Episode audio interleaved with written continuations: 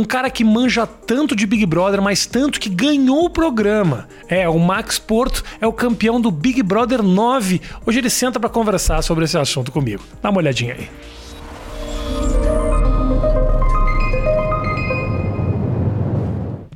Prazer estar aqui contigo. Não, o prazer é meu de estar contigo. Eu tô cara. te. Porra, eu tô tão. Eu tô muito feliz que você tá aqui. Igualmente, brother. E até mudei o lado aqui, você viu, Matheus? Porque o pessoal fala, não, quero ver a tatuagem, então. Aí, ó, eu vou ficar mostrando as minhas é. aqui também. O que, que é isso aí que tá escrito aí? É. Maximize-se, minimize-se. Vamos começar desse jeito, a então? A minha tatuagem é muito bagaceira. Mas, puta, parabéns, Max. eu ganhei um milhão de reais com isso, então ótimo, desculpa aí, cara. Ótimo. Mas era uma coisa que você usava no programa? É, você nome, falava isso? No... O nome disso aqui é um carimbo sensorial ah. na, na, programação neurolinguística. Tá. Então, assim, o maximize-se é o meu eu. Eu tô maximizando as pessoas com a minha persona. Ok. Sacou? E o minimize-se é porque eu sou artista plástico. Há 18 anos eu tenho um projeto onde eu faço esculturas caricatas. Antes eu fazia no papel, e daí eu comecei a tridimensionalizar em 2003 de biscuit mesmo. Fazia. Deixa eu botar o microfone mais perto de você. Ok. Vai lá. E daí eu fazia. Ah.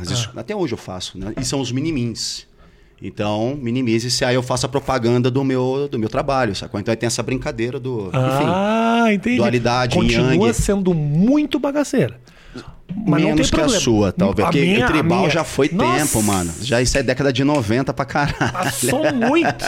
Não, e o pior, a minha cagada foi, eu fiz e falei, ficou ruim. É. Mas agora começou. Então vamos aumentar. Eu vou até o final, porque aí pelo menos o pessoal fala, ele tem mau gosto, mas é corajoso. Mas acredita no acredita. rolê dele. É isso, mano. Vai até o fim. Ele é tá, tá, no, tá, no, inferno, senta no colo do capítulo e rebola, Exatamente. mano. É isso, muito bem. Então teu negócio, tu é artista...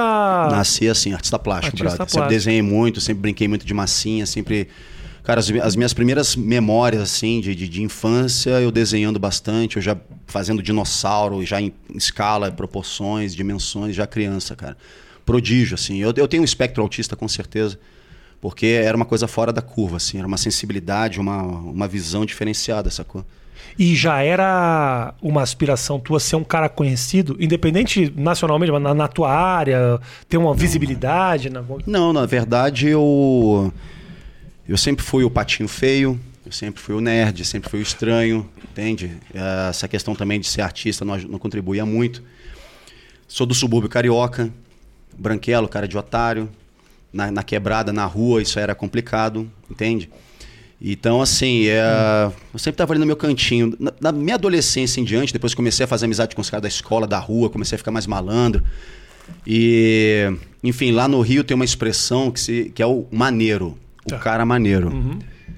E a gente ficava na rua, aparecia uns loucos, assim, de vez em quando, pra trocar umas ideias. O cara de moto, que ia no baile, pegava as minas, a gente molecão, e aí, como é que é? E o cara trocava ideia, dava risada. E, e a gente achava aquilo maravilhoso. Já um princípio de stand-up comedy, né? O tá. cara chegava, roubava a cena. É, na rua já tinha, né? Então, cara... os caras chegavam, já roubavam a cena, contando as histórias, a gente dando risada, sentado no muro, só sem camisa, sacou? É? E, e, a partir dali eu comecei a achar interessante essa coisa de, de ser maneiro. E desde então eu tenho muito tesão em ser um cara bacana, ser um cara legal, maneiro. E, e essa questão de ser famoso veio por conta do Big Brother, saca? Porque. Mas era uma aspiração tua? Não, porque eu vou te falar. Não. Era uma aspiração minha. Nunca quis ser famoso, não, brother. Eu queria ser famoso. É. Eu não, não ia batalhar para isso, mas era, eu queria que me conhecesse. Queria estar num sim, restaurante sim, e falar: sim. olha lá o cara lá. Eu achava. Sim. É, não eu, era o teu. Não, porque eu sempre tive uma relação muito bacana com, com a minha arte.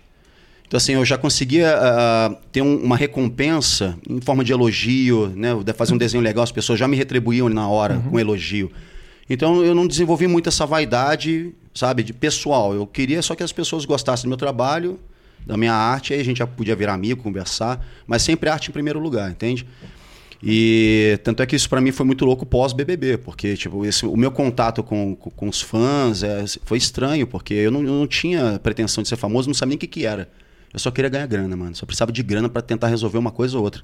Porque tava difícil, mas tava e pra estranho. você que é artista plástico também é uma bosta. Não, total. Porque é, você sai do Big Brother, aí os fãs começam a mandar aquelas artes para você, os teus desenhos, puta arte bosta. Você fala, não, calma aí, eu trabalho com isso.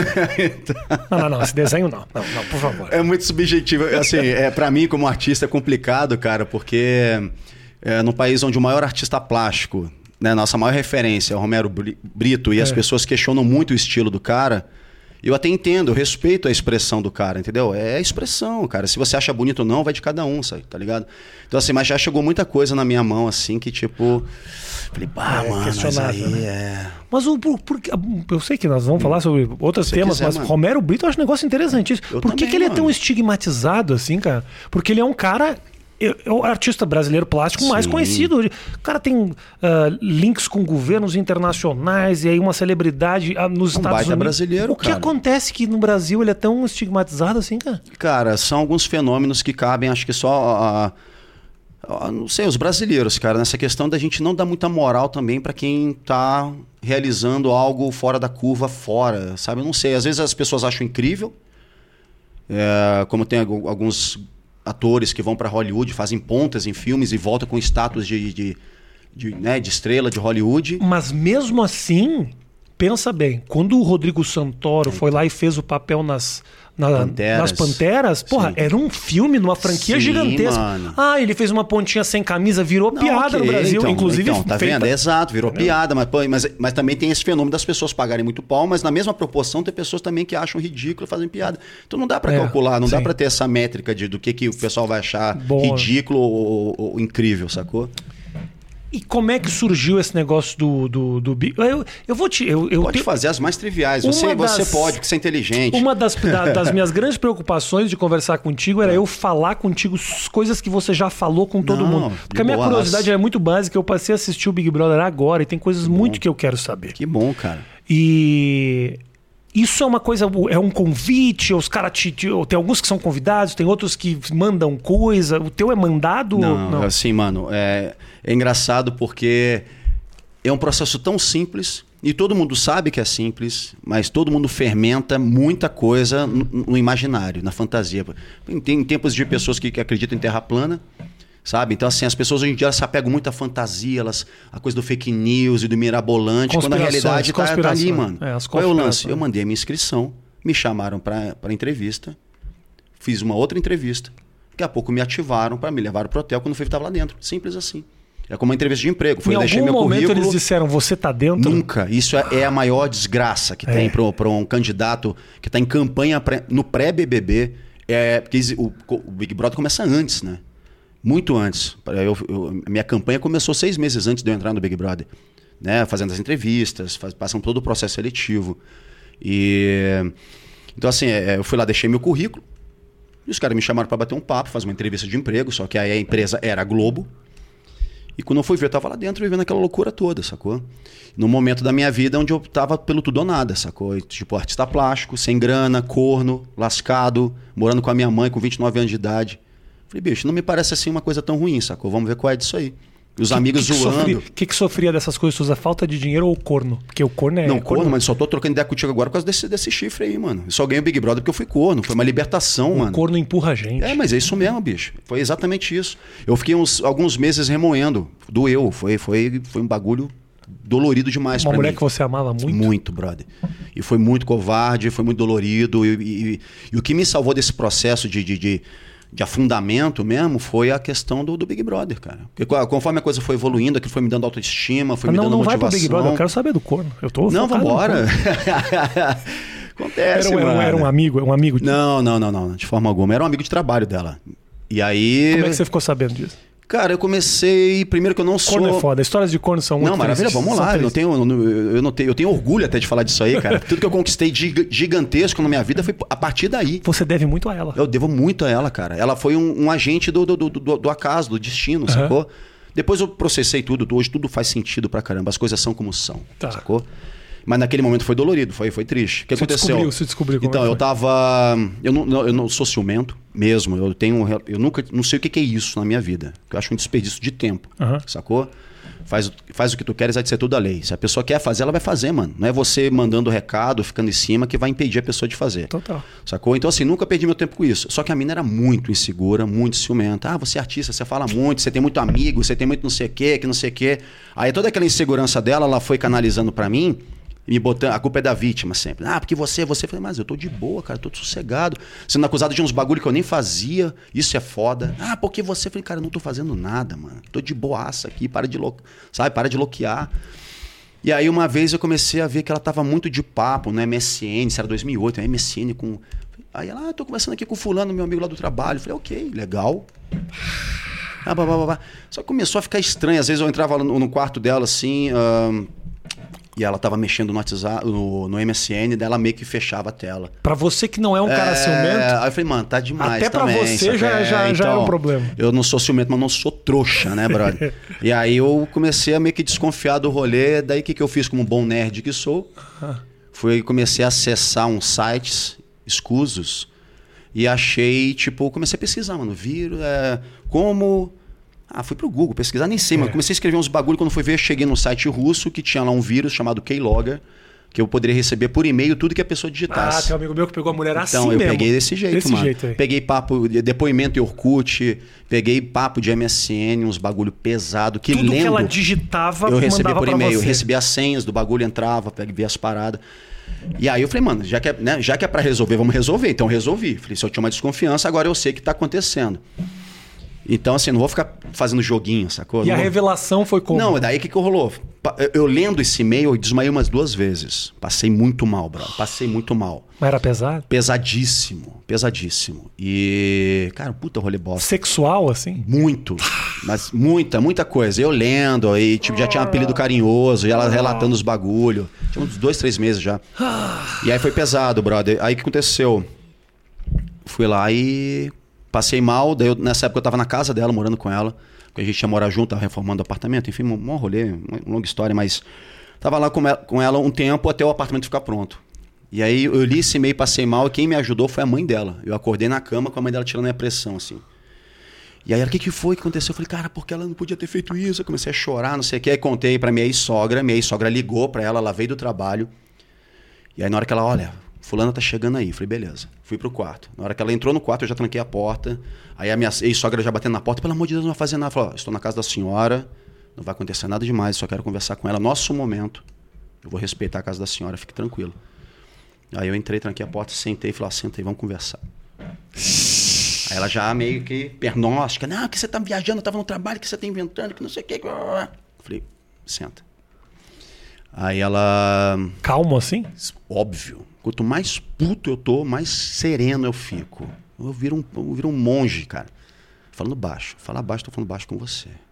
Aí ela, ah, não sei o que, você tá maluco? Eu falei, beleza. Então é o seguinte, eu já sei. Mas eu vou te dar uma chance da gente trocar uma ideia, para no mínimo eu sair daqui com respeito, o mínimo de respeito por você, porque você é uma pessoa importante para mim. Então, assim, me dê pelo menos um mínimo de respeito. Então, me conta o que está acontecendo. Ah, que você tá maluco, não sei o que. Eu falei, pô, mano, vamos lá, eu já sei. Vamos trocar uma ideia? Então, aí soltei um trecho do- dessa conversa. Então, então, porque amanhã não sei o que. Que... Não, não, eu decorado na cabeça, só soltei a frase. Tá. Um bagulho bem pesado. Só ela e o cara sabiam. Tá? Falei, então, ó, seguinte, ó, tal dia, não sei o que aconteceu, isso, isso, isso, isso, isso, isso. A mina faleceu na minha frente, assim, ó. Eu vi a alma saindo do corpo dela. A mina, o lábio ficou roxo, a pupila dilatou, a mina ficou branca. Pelo amor de Deus, me perdoa. Falei, não encosta em mim, brother. Pelo amor de Deus, só não encosta em mim, cara. Aí a visão foi fechando, a mão começou a formigar, comecei a ficar muito puto.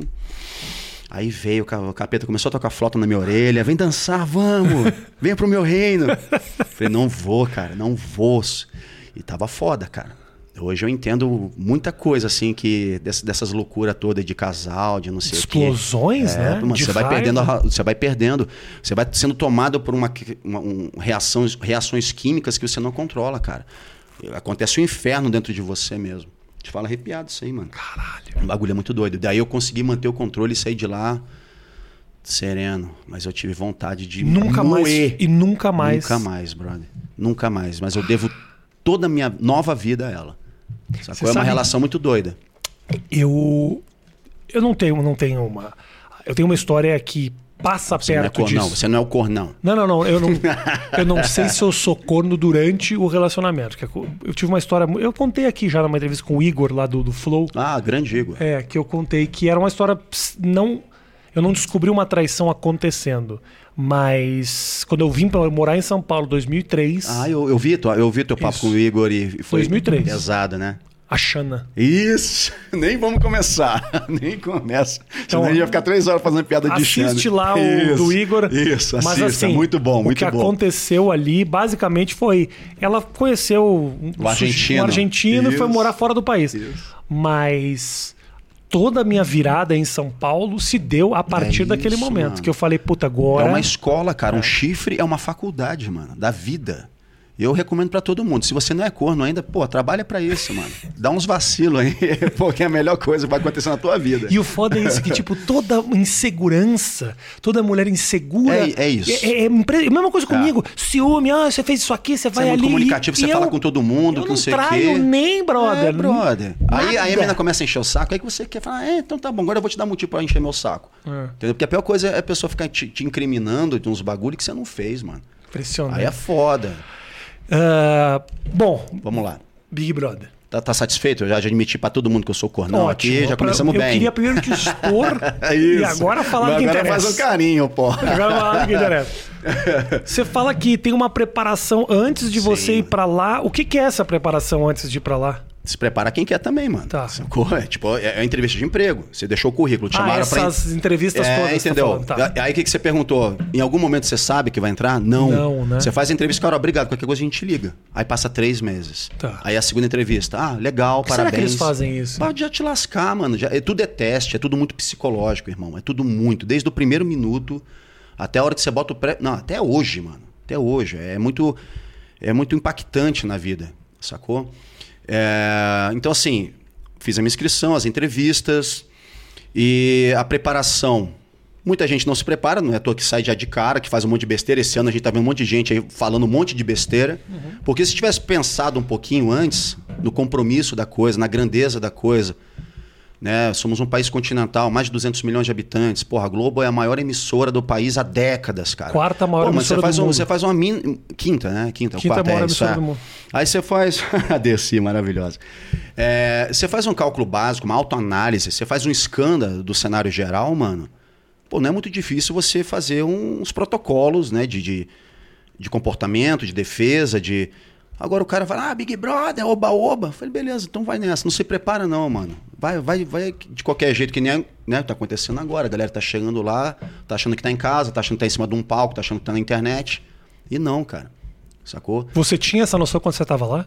O tempo inteiro, cara. O tempo inteiro. Assim, eu Mas a ponto de calcular do que você ia dizer, assim? Cara, eu vou te dizer Como o é seguinte. que eu vou mostrar, ou tipo a bermuda que eu tiro aqui, essas coisas lá. do dia a dia? É, assim? primeiro que assim, isso nunca foi e nunca será escuso de, de alguma parte. As pessoas, tem algumas pessoas que alimentam que esse tipo de comportamento é, é, é maquiavélico, é estranho, ah, ele calcula demais. Mano, mas é é o meu compromisso, é a minha vida, é o meu resultado, sacou? Então, assim, pr- primeiramente, é, é natural, é nato da minha pessoa, porque como eu sou artista, eu tenho alguns sentidos mais amplificados. Essa coisa ah, de ter visão holística. Eu estou conversando contigo, mas eu estou prestando atenção aqui no câmera, eu estou prestando atenção em um monte de coisa, até na Dercy. Isso é um inferno, porque eu estou sempre com switcher na minha frente com centenas de telas abertas. Isso te ajudou pra caralho. muito, na vida até hoje, cara. Entendeu? Às vezes consome muito, porque meu, meu cérebro estafa, porque o hardware vai pro saco, tá ligado? Às vezes, mas é, é bom. Então, assim, naturalmente já tem esse processo de ser muito analítico. Então, assim, isso já me leva a uma condição de atenção extrema, foco extremo. Eu uso meu foco para desenhar, eu uso meu foco para esculpir. Meu trabalho é extremamente minucioso. Se você ver, botar o olho no meu trabalho, você vai entender o quão minucioso eu sou, quão metódico eu sou para algumas coisas. Então, isso para mim é natural. Então, para mim foi muito fácil fazer uma leitura do pré, durante e o pós é, o pós é es- escaralhado mesmo. Inclusive, uma leitura daquelas pessoas? Sim, claro. Inclusive, na, na, na minha entrevista, na, na segunda entrevista, me perguntaram quem seria o Max dentro do Big Brother. Pergunta capciosa. Porque. E na mesma hora eu respondi. Falei, tá, mas quem é você em Marte? Você já foi a Marte? Você já conversou com os marcianos? Eu nunca estive no Big Brother eu tenho consciência que isso é, um- é uma coisa extraordinária. Então, assim, eu não posso falar com propriedade sobre algo que eu não experimentei, não vivi. Então, assim, deixa eu entrar. Estando lá, eu vou fazer uma análise de todo o ambiente, vou fazer uma análise de cada perfil das pessoas que estão comigo, porque eu vou reagir a essas pessoas, vou reagir ao ambiente. E aí eu vou, vou, vou me moldando, vou, vou me adaptando a essas pessoas, como é na vida, como é no trabalho, como é num palco, como é no teatro. Como é, na- é um compromisso com o resultado, irmão. Entende? Isso faz também com que os caras não tenham a menor ideia do que você vai ser. Imagina, entendeu? Então, então Eu- por isso que dá muito problema. Na hora das entrevistas, na hora das coisas que você está falando, Ah, você é incrível. Aí você bota É. o pé lá dentro, você vê a responsa. Você pisa num palco para fazer um show para milhares de pessoas, já é uma responsa. Imagina você tá ali num palco para 200 milhões de pessoas. No palco é roteirizado. No Big Brother não, não, sim, mas é. eu tô falando do Esse é o- palanque, tipo, é onde você tá se expondo para dar o seu show Claro. para milhões e milhões de pessoas, entende? Eu, em imagi- tempo real. eu imagino que para eles que selecionam as pessoas também deve ser um trabalho muito complicado. São garimpeiros, mano. Porque, São por exemplo, eu estava vendo uma entrevista essa semana, uma- saiu uma matéria dizendo que a produção do programa estava muito frustrada com duas pessoas, com a Thaís Ah. e com a Lumena. Porque a Thaís era uma menina alegre, Ah. feliz, eles chamavam o apelido dela era sorrisão. tipo que ela sorria o tempo Sim, inteiro e era divertida, as pessoas falavam: "Meu, essa menina vai brilhar lá dentro". A menina se apagou de um jeito que você não sabe nem que ela tá Então, o, o barato do Big Brother não é à toa que tá na 21 primeira edição. Ano passado o- eles ganharam um, um. No Guinness foi por um bilhão de votos. Mas, enfim, já é, já é edição do Big Brother no mundo inteiro que foi tão longe. Maior longevidade é o BBB. Entende? Porque somos uma- um país de cultura de novela. Né? Somos latinos, passionais. A gente gosta do mocinho, do vilão. A gente gosta que o vilão se lasque no final da novela. Que cai de um penhasco e a mocinha case e que o mocinho tenha filhos no final. É isso que a gente gosta. Então, o BBB é a novela da vida real. Logo, no Brasil, é, um- é- é um- é esse fenômeno. Só que o combustível do reality show é a natureza humana. É a humanidade. E o ser humano é imprevisível. Por mais que você passe por um crivo pelos, dos maiores e melhores psicólogos do Brasil, em algum, algum aspecto vai passar. Entende? Mas Na hora que você pisa lá, que você vê aquele monte de câmera, você vê toda a estrutura, bate uma responsa, mas você sabe, pô, minha mãe tá me vendo. Sacou? Sim. Você pode ser o cara mais durão. Você tá ali sabendo que tua mãe tá te vendo. Você já fechou com a tua mãe na, na, na- na plateia? Já fiz, já, já e não fiz. foi. Eu, eu deduzo que não foi normal. Eu não tenho, eu não tenho esse, essa, esse controle tão grande que você tem assim, não. Você eu não- adoraria ter. Mas, Mas, mas, não... mas em que sentido? Foi bom ou ruim ela tá lá? Não entendi. Você ficou Não, não, não, nervoso? não pela, não pela presença da minha mãe. Minha mãe, caguei. Minha mãe, mãe, eu tô pagando minhas contas aqui. Sim, sim. Mas não bateu aquela. Não Pô, tô me apresentando pra minha mãe. Será que minha mãe vai gostar? Ah, Será como, que. às vezes, como, como eu, eu, É isso eu falando, Como eu tenho um controle muito grande sobre aquele ambiente, quando tem um amigo ali, eu sei que o meu amigo tá ali e no show eu fico pensando, pô, tomara que meu amigo esteja É, curtindo. então, é isso que eu tô mãe. falando, Dá sacou? uma É percepção falando. diferente. É essa Mas- energia que eu tô falando. Mas eu, ah, numa casa dessas, eu acho que eu não lembraria que tinha Me câmera. lembraria, mano. Sabe por quê? Você é um cara, você é um cara de, de, de audiovisual, já faz uma cota, mano. Será? Eu era mulher que você já tava no rolê, cara. Você tá muito eu ligado. sei, mas eu tenho uma coisa muito. Eu naturalmente já sou um cara que falo o que eu penso, entendeu? Eu já sou um cara que me sinto livre pra desagradar, pra não sei o quê. Então, assim, eu acho, vou te falar, como seria eu no Big Brother? Eu acho que as pessoas iam ter uma surpresa muito grande, que no final do Big Brother eles iam falar assim, tipo, porra, mas eu achava que o cara era um baita de um pau no cu. E o cara acabou sendo amigo, ajudou É, então. fulano e tal. Ia ser, ia ser pra produção, ia ser um- uma Fui eu, frustração. Sou eu, eu sou da- esse cara, eu sou esse cara. Durante a entrevista, as entrevistas, eu me coloquei, mano, como agente do caos. Eu tinha acabado de assistir em 2008 Cabra das Trevas. Aham. Heath Ledger como Coringa. Ah, um monstro, cara. Um Coringa, melhor personagem, mano, um gênio. E aí eu tava naquela peira. Eu falei, mano, eu sou esse cara, eu sou, sou um cara que eu sou sarcástico, eu sou. Eu gosto de brincar com a, com a- com a- com a- mente das pessoas, né? Com os meus amigos, eu boto pilha, eu fico jogando contra o outro, né? nessa zoeira de rua. Falei, mano, eu vou entrar lá, eu vou entrar na cabeça da galera, eu vou to- tocar o terror, cara, eu vou brincar com a galera. Então, é, anos depois, eu- só para te ilustrar essa questão, que é a seguinte: anos depois, eu estava apresentando um reality show muito pitoresco chamado Casa Bonita no Multishow. Você já ouviu falar? Já, já. Então, eu tava lá, eu era o Bial delas. Tá. Sacou? Ai, Obrigado, Deus. E aí, cara. É, Obrigado a Deus por fazer o programa por se livrar dele. Por estar lá. Por Era um programa de lá. mulheres maravilhosas que tinham provas, umas Era um Big Brother É. de paniquete, assim, É isso, praticamente. isso. E fo- foram dois anos incríveis. No na segunda temporada, eu lembro que uma, a van passou lá em casa para me buscar, pra, a gente gravava em, em Búzios, três horas de, do Rio de Janeiro. E aí a gente foi trocando uma ideia com a equipe, aquela coisa. Mas na hora que eu entrei na van, teve um cara que eu vim falando todo mundo, pô, legal que você tá aqui ano passado. Não sei, ah, agora- Aí lá no fundo tinha um louco, que eu né, não reconhecia. Eu fui falar com ele, pô, aí, bicho, beleza e tal, não sei o que, tal, sou o Max e tal. Aí ele chegou, pô, Max, qual é? Vai se apresentar pra mim, pô, tá maluco? Eu falei, pô, desculpa, irmão. O que tá acontecendo? Eu falei assim, pô, lembra, não, é o Rogerinho, pô. Rogerinho? Da onde, cara? Desculpa, é muita gente, conheço muita gente e tal, não sei o quê. Aí o cara, pô, Rogerinho, tava lá te filmando lá no Big Brother. Eu falei, ah, mano, vai se lascar, não via ninguém, mas aí, pô, você me vê, mas eu não te via, que papo é esse, cara? Você tá, tá me dando esporro aí. Aí eu falei, puta, pode crer, foi mal, cara, a gente desenvolve uma relação com vocês, mas é óbvio, né? Aí ele falou assim, pô, bicho, deixa eu te falar uma parada que eu tô há anos querendo trombar contigo pra te falar. Sabe aquela primeira entrevista que você fez no Rio de Janeiro? Eu falei, óbvio. Eu falei, então, eu era o cara que tava lá atrás filmando, entendeu? Registrando aquilo lá. E na hora que você saiu, ele falou, ah, você tava usando a roupa tal, você falou isso. Eu falei, pô, verdade, você tava lá mesmo. Aí ele falou assim, então, bicho, na hora que você saiu, o Boninho deu um tapa na mesa e falou assim, ó, tá aí o nosso bad boy, pode botar ele dentro. Então, assim, já na primeira entrevista eu já tava dentro do Big Brother. Só que eu não sabia. Daí os caras ficaram, não, volta aí depois, não sei que. Eu falei, pô. Entendeu? Mas já na primeira entrevista eu tava lá. Porque eles falam assim, ah, esse é o nosso vilão. E daí quando eu entrei, todo mundo depositou em mim essa energia. Só que eu fui o camarada, eu fui o irmão, fui o brother, fui o namorado, cuidadoso, zeloso.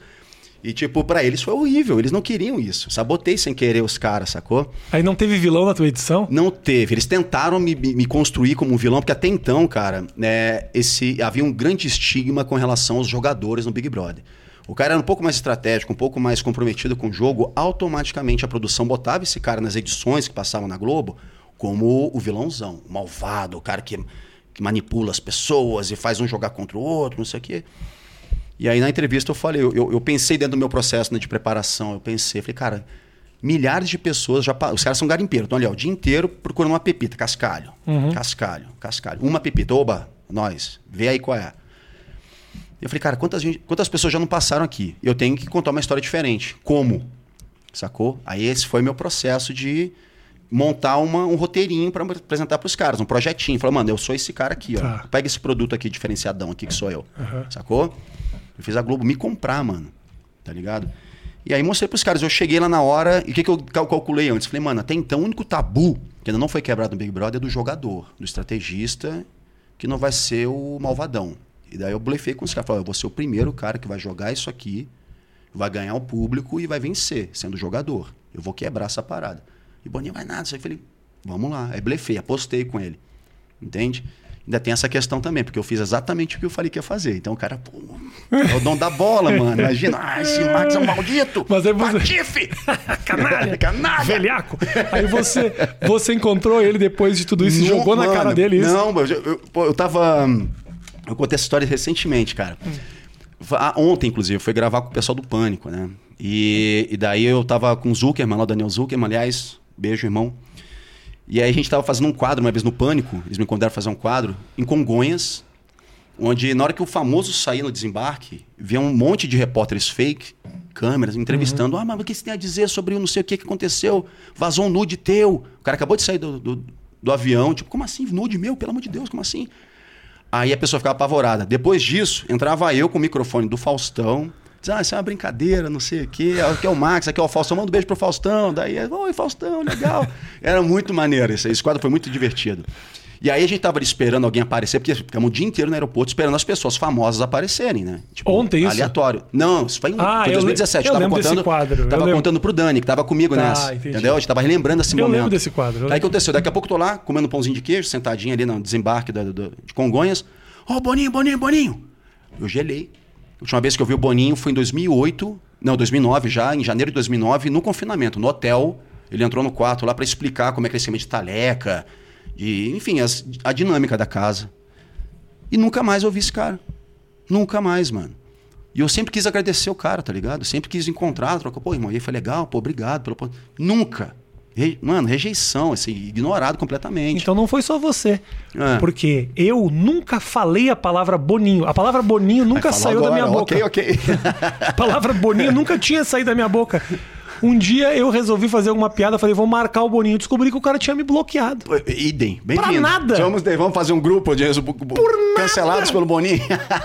Qual motivo? Não, mas pega essa aí, vem um Boninho no aeroporto. Pá, Boninho, Boninho, já gelei. Falei, caramba, é. vamos, vamos. Aí eu olhei pros caras e falei, mano, é o cara, não vejo o cara há seis anos, mano. Deu uma travada. É. E aí, vamos, vamos fazer, vamos render, vamos lá. Falei, vambora. Aí fui com o microfone pra cima dele, ele me viu e falou assim: ó, eu falo, ele ama o pânico. Falo com todo mundo aqui, ó, menos com ele. Com ele eu não falo. Ele foi andando assim, eu fui atrás dele com o microfone. Ô chefe, pelo amor de Deus, vamos trocar ideia, não sei o que. Ele não, fala com você. E foi saindo. E eu atrás dele com o microfone. Aí ele entrou num carro, ali no desembarque de Congonhas, ali em cima, né? Ele entrou no carro, eu parei na frente do carro dele, dei uns tapão assim no capô. Olha pra mim, cara. Olha pra mim, ele assim no carona, assim na frente, olha pra mim. Aí ele olhou para mim e falou: obrigado. Obrigado, era só isso. Pode ir embora. Ele te Mas você acha sei, que. Mas você acha que de repente foi Aí isso? Deu um joinha e foi embora. O cara criou uma expectativa tão grande da tua vilania. É, acho que sim. Ah, porque os caras eles têm que fazer uma matemáticazinha antes, né? Cruzar os perfis da. É tudo muito psicológico. É assim, ó, vamos botar o Max e o Rafinha, porque de repente os caras vão antagonizar em algumas ideias, e isso aí vai, vai dar treta. Então quer dizer que. É um processo cabeça, muito foda. Na cabeça do Boninho, provavelmente a Carol Conká é tudo que ele sonhou. Sim, mano, mas, mas tudo é calculado, sacou? Assim, eles sabem, como eu te falei, o crivo do, do- dos psicólogos é absurdo, sacou? É uma manipulação muito grande, né, cara? Eu fico muito imaginando pessoas como ela, por exemplo, que em alguns momentos devem ter falado: Eu sou borderline. eu sou, eu quero sair, É. não tá fazendo bem pra minha cabeça, e aí chega uma psicóloga que assim, você dá uma confiança muito grande pra um psicólogo, porque esse nome, É. ele é um nome forte, né? é, psicólogo, ele vai me confortável, ajudar. é, Na verdade, o psicólogo tá ali pra te tranquilizar pra que você continue se fudendo. Na verdade, né? É tipo aquele veterinário que vai fazer um carinho no boizinho antes dele ser abatido. Exato. Porque é isso, né? Porque a- Dá injeçãozinha nele. Porra, é uma sacanagem, porque, ó, fica tranquilo, o programa é assim mesmo, depois você se recupera e a pessoa ali se afundando. Você, se afundando. você serviu as Forças Armadas quando Não, tinha não. 18 anos? Eu também não. Acho que é uma característica de artista, né? É, ter fugido. Me livrei, eu até me fugi. Sou refratário na, Ok, naquele... eu também, eu também. Mas enfim, eu, eu não, eu não tive essa experiência. Mas quando eu fui pro Big Brother, eu levei essa consciência comigo. Eu falei, cara, ninguém tá me obrigando. Eu vou me colocar num sistema totalmente hostil a tudo aquilo que eu. é, que- o que é confortável para mim. Entende? Vou passar privações, provações. Mas existe uma, uma meta, existe uma, né, uma recompensa lá na frente que, se Deus quiser e se eu fizer por onde, eu vou alcançar. Então, assim, o tempo inteiro, eu botei na minha cabeça, até respondendo lá atrás que você falou da, da questão das câmeras, de eu ter um- uma visão global de tudo. É, em momento algum, esqueci que eu estava lá. Era meu compromisso. É tipo, você está no trabalho. Você não vai ficar fazendo piada, mexendo com o chefe, mexendo com a tua Sim. amiga de trabalho. Senão você vai ser demitido, você não vai pagar suas contas, você vai pra rua. Isso, aliás, que você tá falando é foda, porque para um comediante aquele lugar é muito complicado. É muito difícil. E o menino Di, esse Ah, o nego Di lá, que teve lá, ele tava numa situação muito difícil. Conhece ele, porque ele é, ele é Conheci gaúcho, né? depois. Sim. Agora, desde que ele saiu da gente, falou umas 4, 5 vezes Bacana, já. cara. Aliás, você deu a ideia do, do, do, do solo É. dele, né? Não sei se ele ouviu ou não, mas Não, ele ele já fa- fez até um history já. Ele, ele já fez um vídeo falando que o solo com Ah, eu 8 não vi. minutos. É, é 98%. 98 por é ah, o bom. Eu conversei com ele algumas vezes já. Que bom, e Pra ele é muito complicado, porque ele é um menino que tá começando, É, entendeu? Ele, tipo mano. assim, ele não tem uma carreira muito longa, ele não entendeu. Ele não entendeu essa coisa, televisão, essas Ele é coisas. nichado lá em Porto Alegre. É lá em Porto Alegre vocês têm esses fenômenos de Porto coisas que Alegre, acontecem lá, né? Local. Muito. Talento muito forte É, local. local. Um menino que bombou lá e tal. E aí jogaram uma luz do tamanho do, do, É do- do Brother, Murumbi mano. na É. cara do moleque. E aí ficou essa expectativa de que ele fosse muito engraçado. O que é uma expectativa que é uma sacanagem.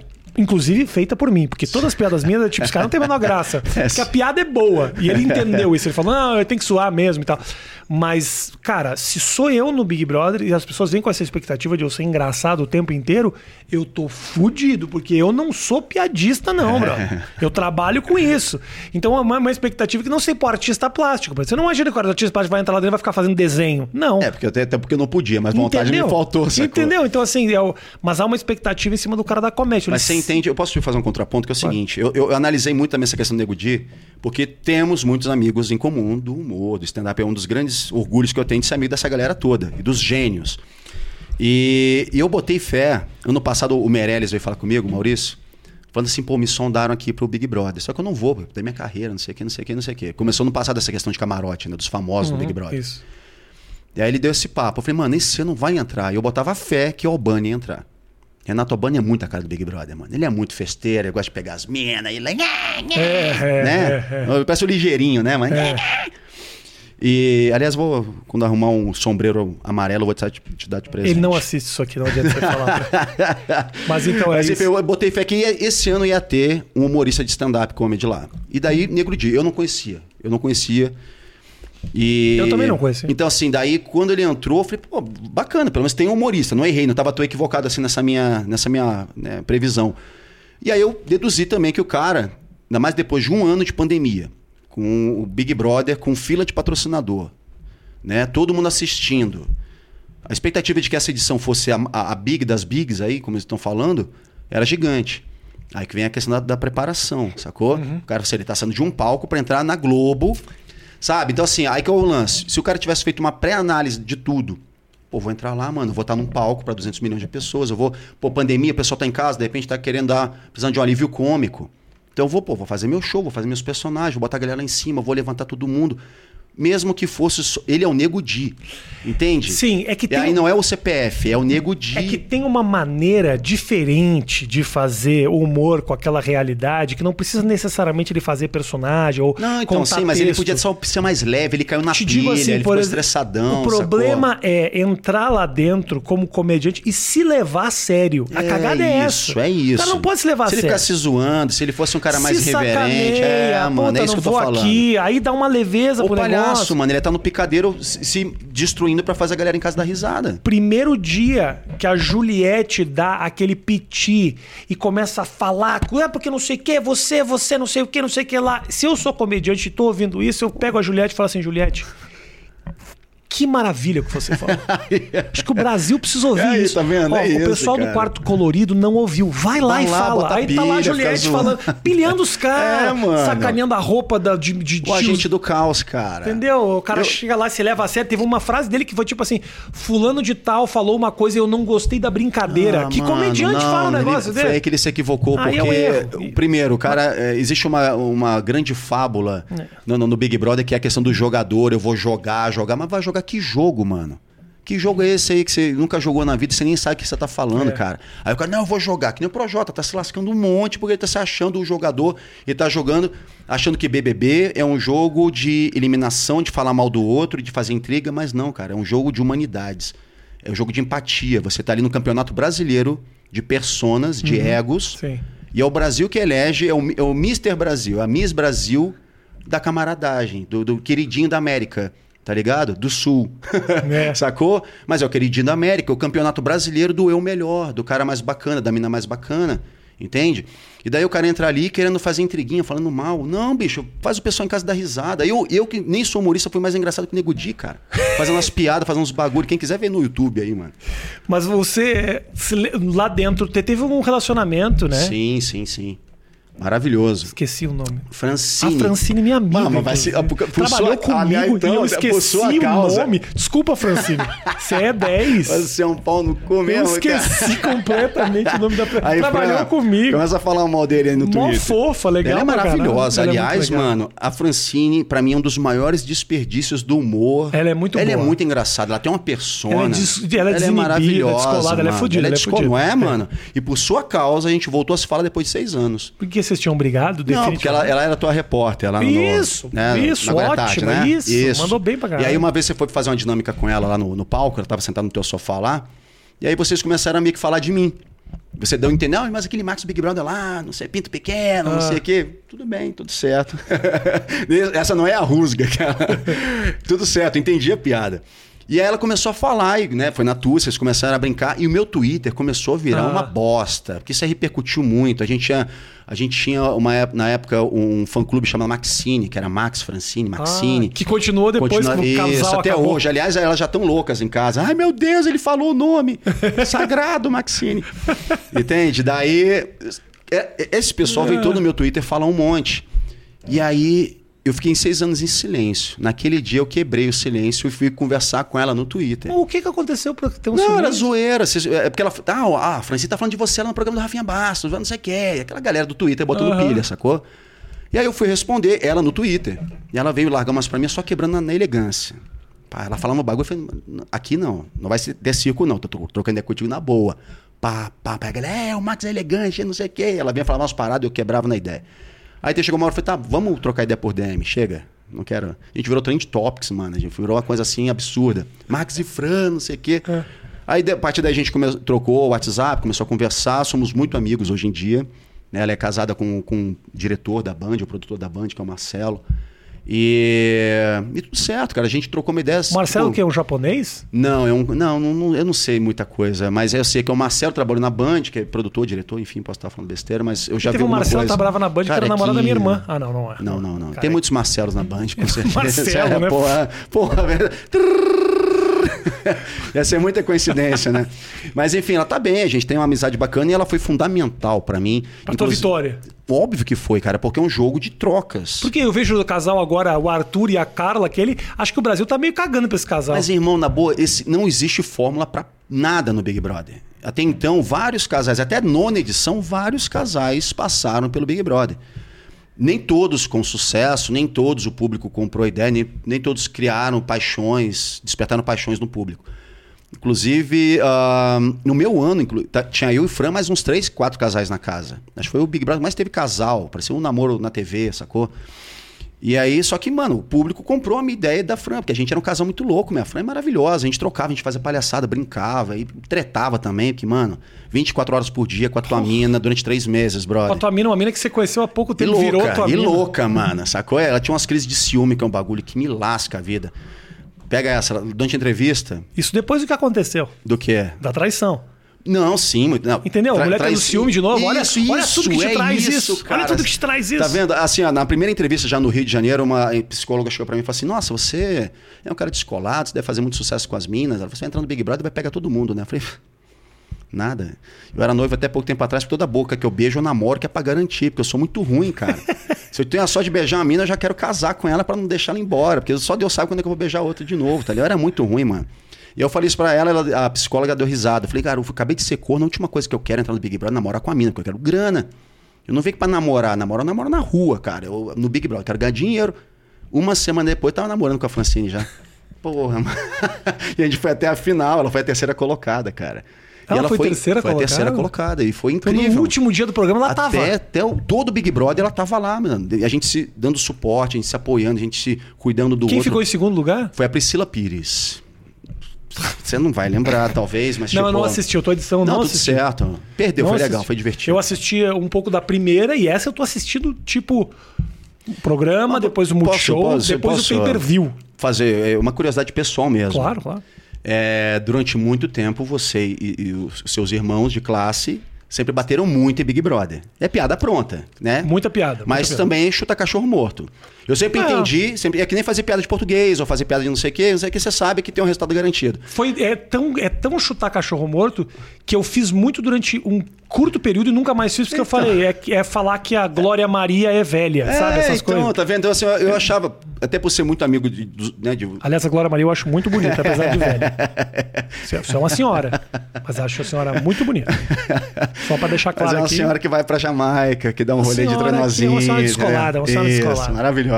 Aliás, queria muito que ela fosse minha avó, inclusive. Sacanagem, E- acho que você já jogou a idade dela muito pra cima, Max. Eu acho Mas que já- enfim, mano, onde é que a gente tava? Do que eu tava falando contigo? Ah, Dos humoristas os humoristas. piada com o stand-up, é, stand-up fazer Isso, piada com o BBB. isso. E assim, então sempre eu achei muito curioso vocês tendo essa, insistindo nisso. Isso. Insistindo. O Andreoli teve uma- um caso também com a Mayra Card uma vez, que ela foi assistir ele no teatro e ele ficou esculachando ela. Não, não lembra de um Não caso sei, desse? Não tô sabendo. Enfim. É- Mas eu- eu- teve um momento aí que vocês estavam muito batendo na gente, assim. Isso. E, e hoje em dia ver né, você, Cauê, Cauê Moura, que também sempre foi um cara muito crítico. Não, esses são acéfalos. BBB é tudo bando de idiota, de trouxa, de não sei o quê, bando de gente burra. Calma aí, você tá indo muito longe. Não, calma. Isso nunca saiu da minha boca, Não, calma. aqui tá, Eu generalizei, só- generalizei. Pra caralho. Não, sim, mas generalizei. E aí? Mas tinha, né? Tinha uma, tinha uma nuvem. A piada existia, sim. É, exatamente, Ok. o que eu tô querendo dizer. Entre vocês, só, só- Sim. era só querer fazer. Sacou? Exatamente. E aí, legal ver que vocês hoje em dia têm uma- é, um, um outro prisma, uma outra visão sobre a coisa. Acho que até por conta do ano passado, de ter entrado é, é, pessoas famosas, youtubers, né? E vocês Eu começaram acho- a tentar entender um pouco melhor o processo. Eu não sei. Hum. Não, não sei te explicar, mas eu sinto que duas coisas ajudaram muito a mudar essa A percepção. pandemia mundial. A pandemia. Sim, óbvio. A pandemia mudou muito e, e acho que durante muito tempo faltou assunto. Faltou assunto, que o assunto era vírus ou Bolsonaro. Ah. Você fala uma hora, você fala, pô, falei pra caralho do Bolsonaro, já deixa eu tocar minha vida de outro jeito. O que tá acontecendo aqui que todo mundo tá prestando atenção? Isso, Big Brother.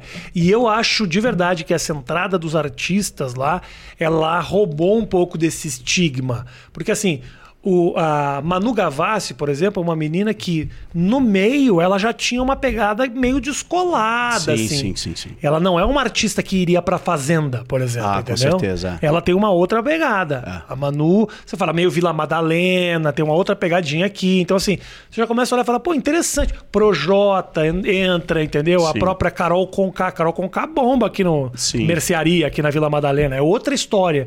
Então você fala, porra, interessante.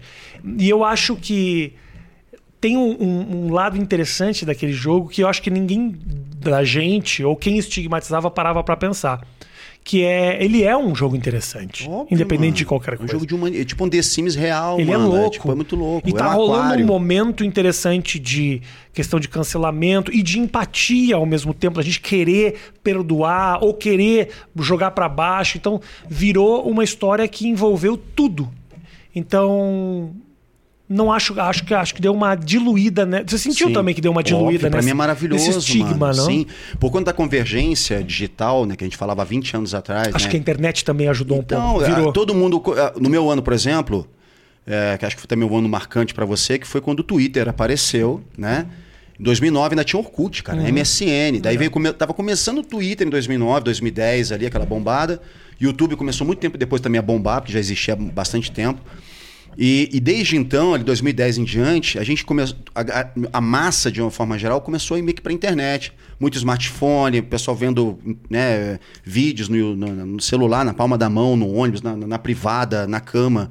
Então, assim, a, a TV aberta, que era a única opção, já não era só aquilo, né? Abriu um pouco mais. E a galera começou a ir mais pro, pra internet.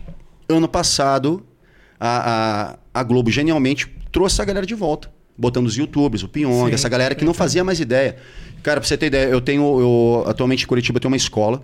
E, e, e certa vez eu levei os alunos lá de, de, de escultura, de artes, para ver as esculturas que eu faço. E aí eu mostrei para eles umas fotos do Serginho Groisman. Eu participei do Altas Horas há uns dois anos atrás, uma edição só com alguns campeões. E aí, em uma semana, eu produzi uma escultura do Serginho Caricata para entregar para ele. Eu queria entregar no palco. Imagina que mágico que ia ser para mim.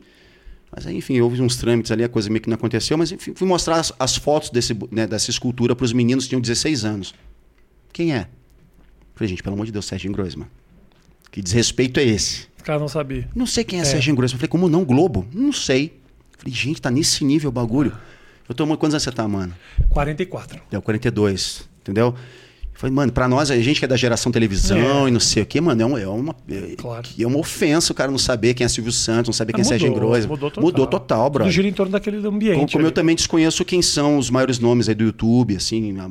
Hoje em dia minha Você filha. sabia tem- que era o VTube? Eu sabia muito que era o Não, VTube. YouTube não. Porra, sabia muito. Tem um trabalho. não. Pô, tem um público gigante. Não, a minha ela filha- faz a minha uma filha novela. sabe. Ela faz uma novela No na- YouTube. no YouTube. Isso, minha filha assiste. Episódios de uma hora, uma hora e. Porra, um negócio produzidinho, bonitinho. Eu tenho uma filha que vai completar 10 anos agora. E, e é, pra mim é muito louco porque ela é muito fã de Big Brother. E ela, ano passado, no aniversário dela, inclusive, em março, final de março, eu pedi pro Pyong gravar um videozinho, mandar pra ela. Aliás, Pyong, valeu. E ela ficou emocionadíssima, porque ela tava torcendo muito pro Pyong. Eu falei, mano, minha filha hoje em dia vê Big Brother, já torce pras pessoas que passam estão lá dentro. É. Sabe? Então, assim, é muito meu mundo, assim, é muito louco. E aí, esse ano ela veio falar da Camila de Lucas, que é TikToker. Isso. Veio falar da, da VTube. Eu falei, ah, é pela minha filha eu meio que me atualizei É, no Big Brother. boa. Foi coisa linda, cara. Você, ah, no relacionamento que você teve lá dentro, eu já ter te perguntado muito isso, Vou perguntar, brother. Tudo Como é que é o certo. negócio de transar? Você transou com a com a- Delicadíssimo. Você transou com Fiz ela? amor. Ah, tá bom. Fez amor, com penetração Isso. e tudo? Aconteceu algumas vezes. Eu sempre tenho muito O cuidado. pessoal sabia ou não? não? Ninguém, até hoje, 12 anos depois, eu tenho muito cuidado de falar disso, porque... Já falou. Envolve, Então. Envolveu penetração. Fica Ok, claro ok. pro Brasil. Mas enfim, eu, Mas é... Fisicamente, como funciona então, isso? com muito cuidado. Não, com não cuidado. não. Eu quero saber o movimento, É, como que é? O movimento é sexy. Não, não é. Você te- tem o negócio do, do cobertor em cima. Chi Chuan, tá ligado? Ah, do ca- se, bota o, se bota o edredom em cima, já começa a suar. Tem um. não, É não. desconfortável, mas é o que tem, mano. É o que tem, você dá seu jeito, porque você é sobrevivente. E essas imagens. eh, Não, não. Vazaram? Não, Bom, foi a primeira coisa que eu e Francine fizemos quando a gente chegou no hotel. Ah. Abrimos um laptop, um laptop, laptop. Conectamos no Wi-Fi, YouTube, Max e Fran, não sei o quê, Max e Fran, não sei Pra o quê. saber se tinha. Se tinha vazado alguma coisa e nada. Era eu e ela pulando no, no quarto de hotel comemorando. É, pô, desnecessário. A gente não tava ali pra isso, sacou? E outra, Pra- mano. Você não tava aí pra isso aqui? Pra transar ou pra não, pular na mano, cama pra elástica? expor esse, ti- ah, esse nível de intimidade. A gente já tava se, eh, se expondo de uma forma gigante. Mano, tem câmera no banheiro. Você vai dar um barrão, tem uma câmera te É, filmando. tem, né? Então, assim, eu como uma mina que ficou o programa inteiro, porque eu tenho muito carinho, muito respeito, muito cuidado, eu não queria que esse tipo de coisa. Eu tive criação, fui criado pela minha mãe, sou filhinho de mamãe. Eu fui criado pra ser o cara que minha mãe não teve. Ah. Então, assim, eu cuidei muito dela nesse sentido. Então, se tivesse vazado alguma coisa, eu poderia chegar lá e meter o louco. É, vou pegar a mina, vou apavorar. Como muitos já fizeram, né, em edredons históricos. É- Mas, mano, esse, bicho, olha o nível de loucura pra fazer Isso um bagulho é- desse. você cara. que tem Ele fica testo- eternizado. Você sacou? tem testosterona baixa. O cara que tem testosterona alta, Não meu, já essa. sobe ali ele fala: Nossa, eu vou transar em cima da pia. Tô comendo, caralho. Não é foda, Não. cara? Pô, o cara fica louco, mano. Eu fiquei louco também, cara. Só que eu Porra. tinha, eu tinha duas opções, sacou? E eu optei em fazer da forma mais Não, discreta, tá bem. ligado, irmão? Muito orgulhoso de você. Mas imagina você e Xana lá dentro, que na, na- Nossa. Entendeu? Mas você não é querer. Eu já ia sair com, pelado pela na piscina. Não ia não, brother. Será Você não ia não. Ah, não, Você não ia expor, você tinha um cuidado pela mina, Uma vez, uma vez eu fui na, na casa dos artistas pra fazer uma performance lá. Ah, você tinha quantos anos? 12? Não, não, não, eu fui. eu- não, não é, não. É porque a Casa dos Artistas depois, ela virou uma casa que era a Casa dos Gordos. Lembra que era a Casa dos Gordos? de- Teve um reality show no SBT que era pra perder peso, os gordos. É, é, é, quanto, é, quanto mais, me- quanto Perder menos mais. ganhar. É isso, perder pra Perder ganhar. pra ganhar o nome. Exatamente. E aí eu fui lá fazer um stand-up uma época e tal. E aí, na hora que eu saí da casa, um amigo meu que era produtor falou: Cara, nunca aceite fazer reality show. Aí eu falei: Por quê?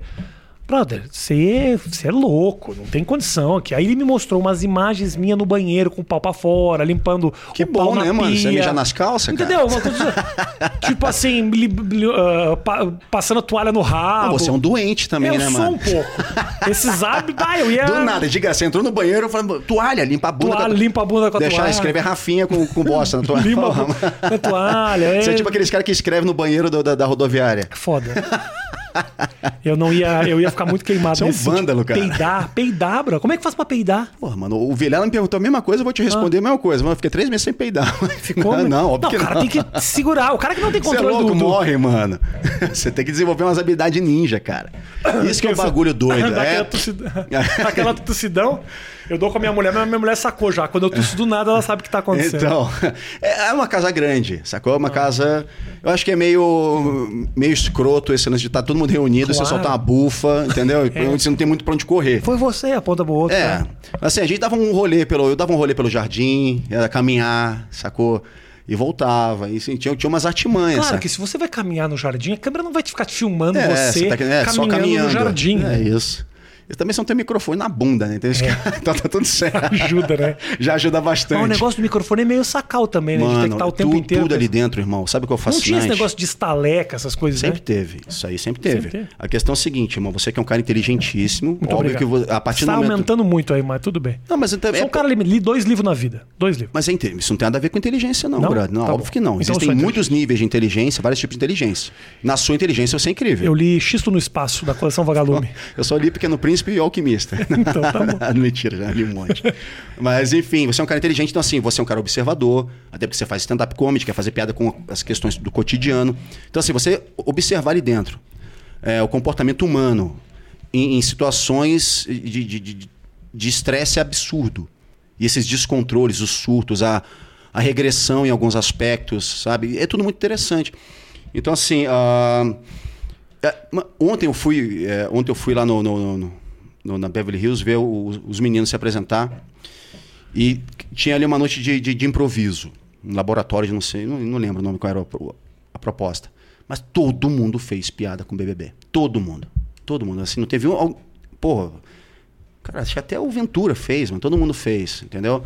Então, assim, é, é um campo fértil, cara. Campo fértil para explorar outros níveis de piada, outros níveis de, de- com mais profundidade, com mais construção, só do que ficar. Oh, então, sabe o português? Ele tinha uma padaria, Uhum. um papagaio, sabe? Então, assim. O BBB virou meio a piada do português hoje em dia. É, né? entendeu? Então, assim, mas mesmo assim ainda dá para desenvolver outras questões, sabe? É interessante.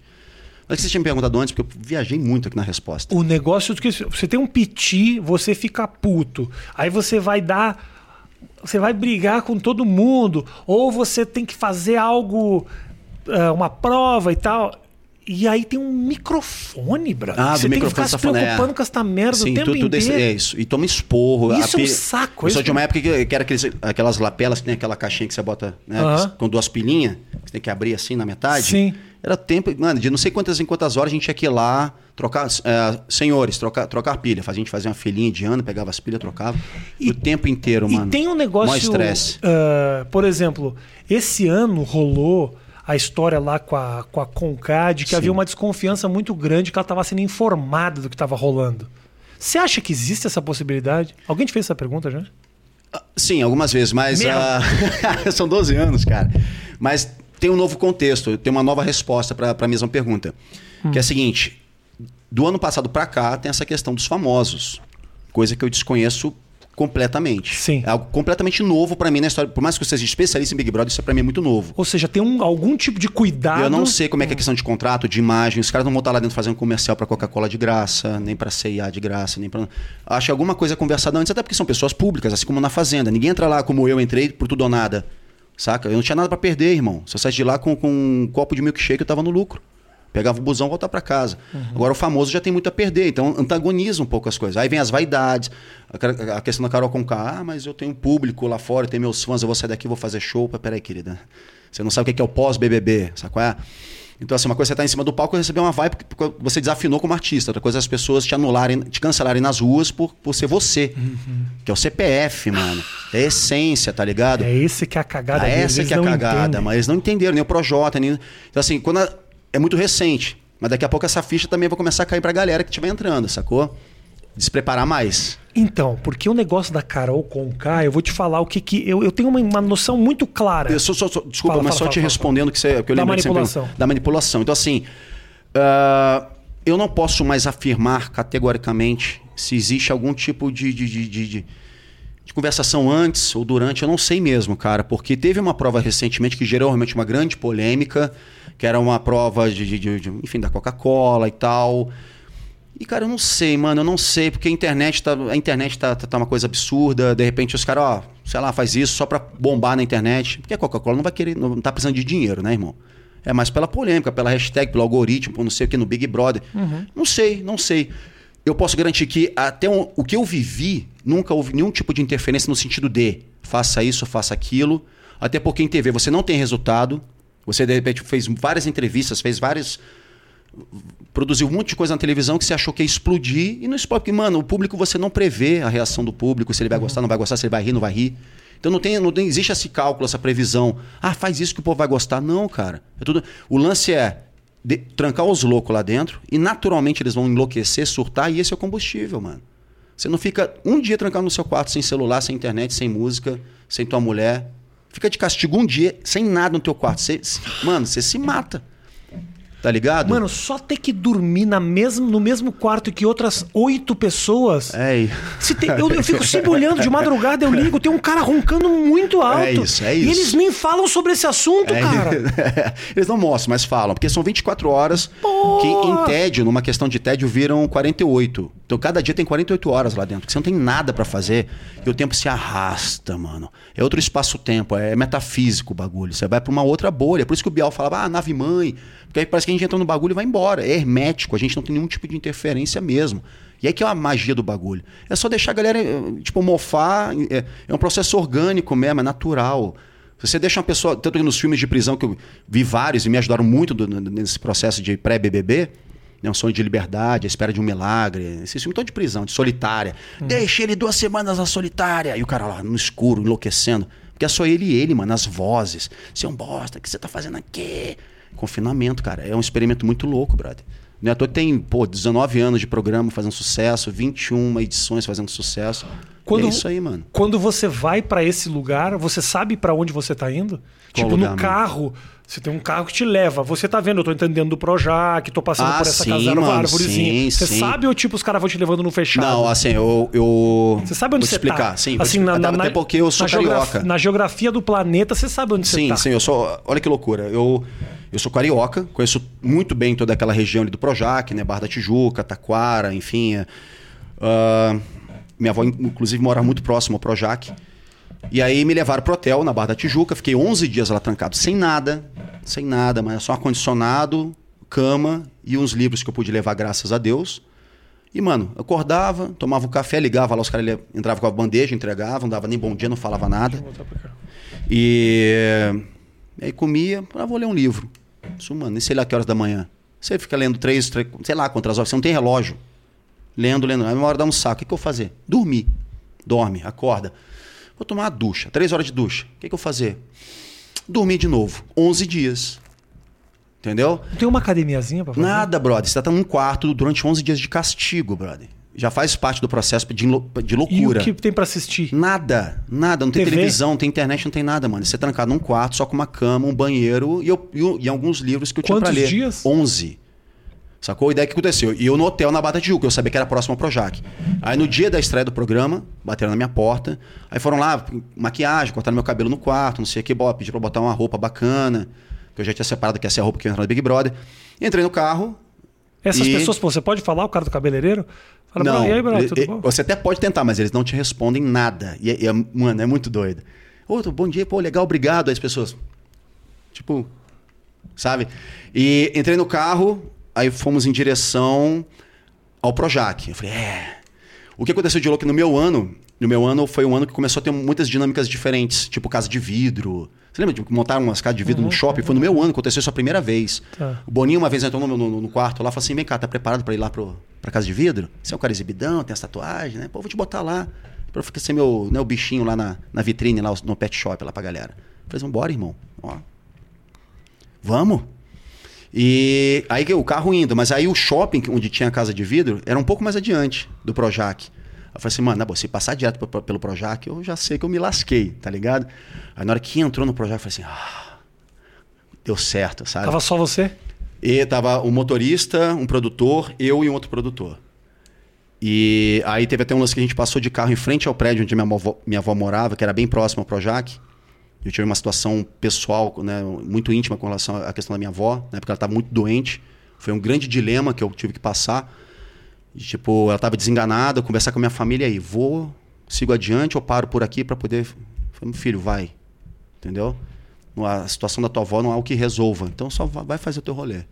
Aí eu, na hora que eu passei com o carro, assim, frente ao prédio da minha avó, bateu. Mas eu segurei. Daí o produtor botou assim a mão e falou assim: tua avó mora aqui, né, mano? falei, mora. Aí eu chorei, mano. Aí ele falou assim: ó, vai dar tudo certo. Aí na hora que eu entrei no Projac, o cara falou assim: ó, é...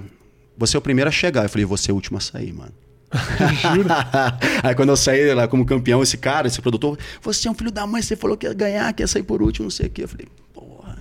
Muito, é muito foda, mano. É muito foda, bicho. Que foda. Respeite esse nosso caralho. rolê, porque é um bagulho muito foda, mano. É. Não é um tesão você sair do, do teu primeiro solo no teatro, um monte de galera, pessoal te aplaudindo, aquela coisa toda. Você vai pro camarim, você tem teu momento fala assim, mano. Porra, você com você mesmo.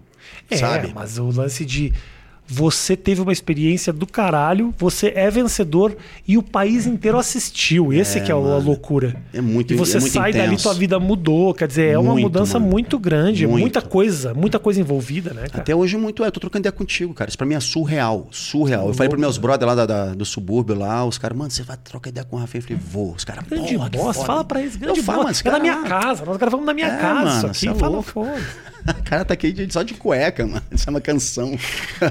que eu tava falando do negócio da, Fala, da Carol Conká. É uma isso, coisa muito lá. louca, porque assim.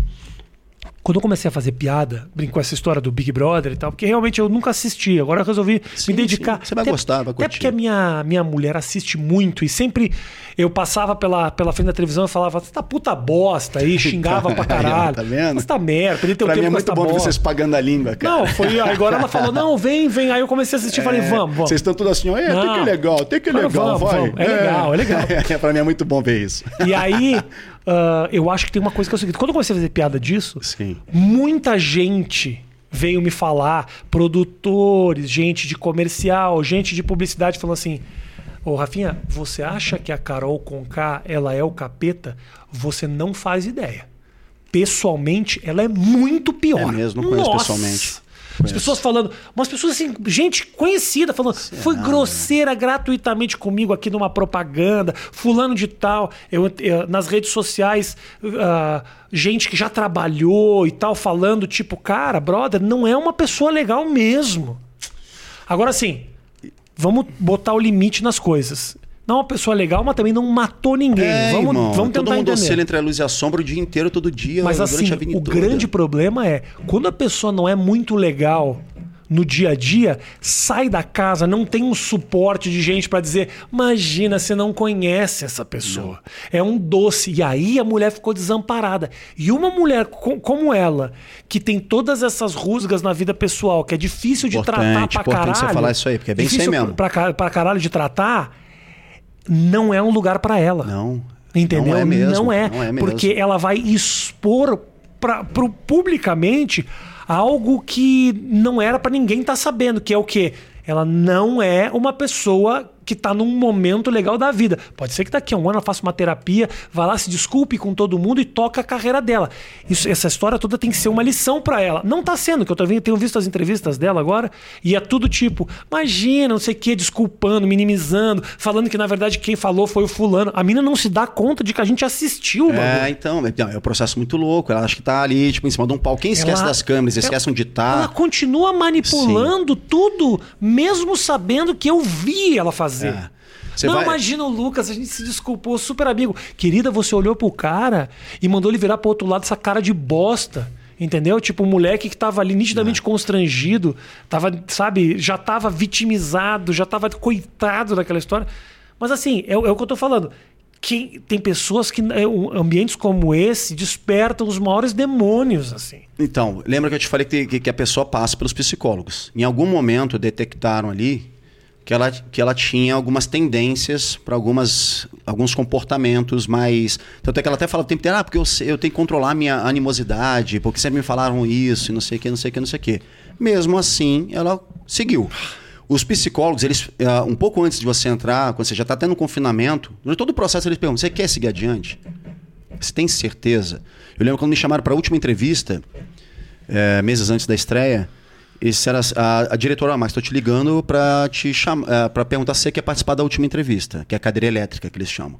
Falei assim, é óbvio que eu quero. Então, Max, mas é a minha obrigação te alertar o seguinte: a partir de agora é, é irreversível, sabe? Tipo, isso não vai, não vai afetar apenas a, sua, a você, mas a sua família, todas as pessoas que você ama. Entende? É muito impactante. Acredite em mim, eu tô nessa há oito, seis anos. Que começou em 2002, era 2008. Há seis anos eu te garanto que isso aqui é, é- é- Você não tem noção ainda, mas um dia você vai ter e eu preciso te alertar que, o- que- que o bagulho é doido. Eu não falo o bagulho é doido. Mas eu falei, ok, vamos, vamos, tô aqui, vamos lá. Mas eu não fazia ideia do bagulho, tá ligado? Então, assim, em algum momento chegaram pra Carol e falaram assim: olha, Carol, a gente detectou aqui que você tem. Pode ser que aconteça isso aqui. Você quer seguir? Quero. Então, entende? Então, assim, por sua conta Você e é risco. adulta, você é adulta. Exatamente, sua conta e risco, ninguém te obriga a estar lá dentro. E ela também não era uma, a única opção. Entende? Ter várias outras cantoras, com vários outros perfis psicológicos, mas apostaram nela porque de repente detectaram que ela era mais extremista, que ela já tinha esse processo de defesa, que com certeza é uma menina muito machucada, apanhou muito na vida, e foi conquistando essa, esse escudo, essa coisa de, do empoderamento. Que as pessoas acham que o empoderamento é se tornar essa pessoa é, contundente, com ideias, com movimentos, com. Ah, entendeu? Só que empoderamento é poder. Você pode fazer o que você quiser, sacou? E o Inclusive ser legal com os outros. O poder, o poder, ele é inebriante. Assim. É, ele te então, você embebeda. pode, mano. Você pode o poder tudo. é foda, porque eu tenho certeza, eu, não- eu tenho certeza que essa conduta dela ah, explosiva, briguenta, foi ah, carimbada, chancelada por muita gente ao redor. Uhum. Falando assim, tipo, Carol, é isso aí mesmo. Você é uma mulher poderosa, é uma mulher forte. É. E aí você, você acabou dando justificativa para um comportamento extremamente violento, agressivo, Sim, mas é- mas assim, abusivo com as pessoas ao teu redor e tal. Uma coisa é você tá na internet Famoso falando... é fala, fama ela, ela te. Ela, se você não tem a cabeça no lugar, meu irmão, você Eu vira o sei, mano, demônio. eu sei pra caramba. Eu virei, tipo, você- na minha época ainda era essa questão de celebridade, né? De, de, de- assédio de milhares de pessoas, de, de, de, de não poder andar na rua, ter que andar com segurança.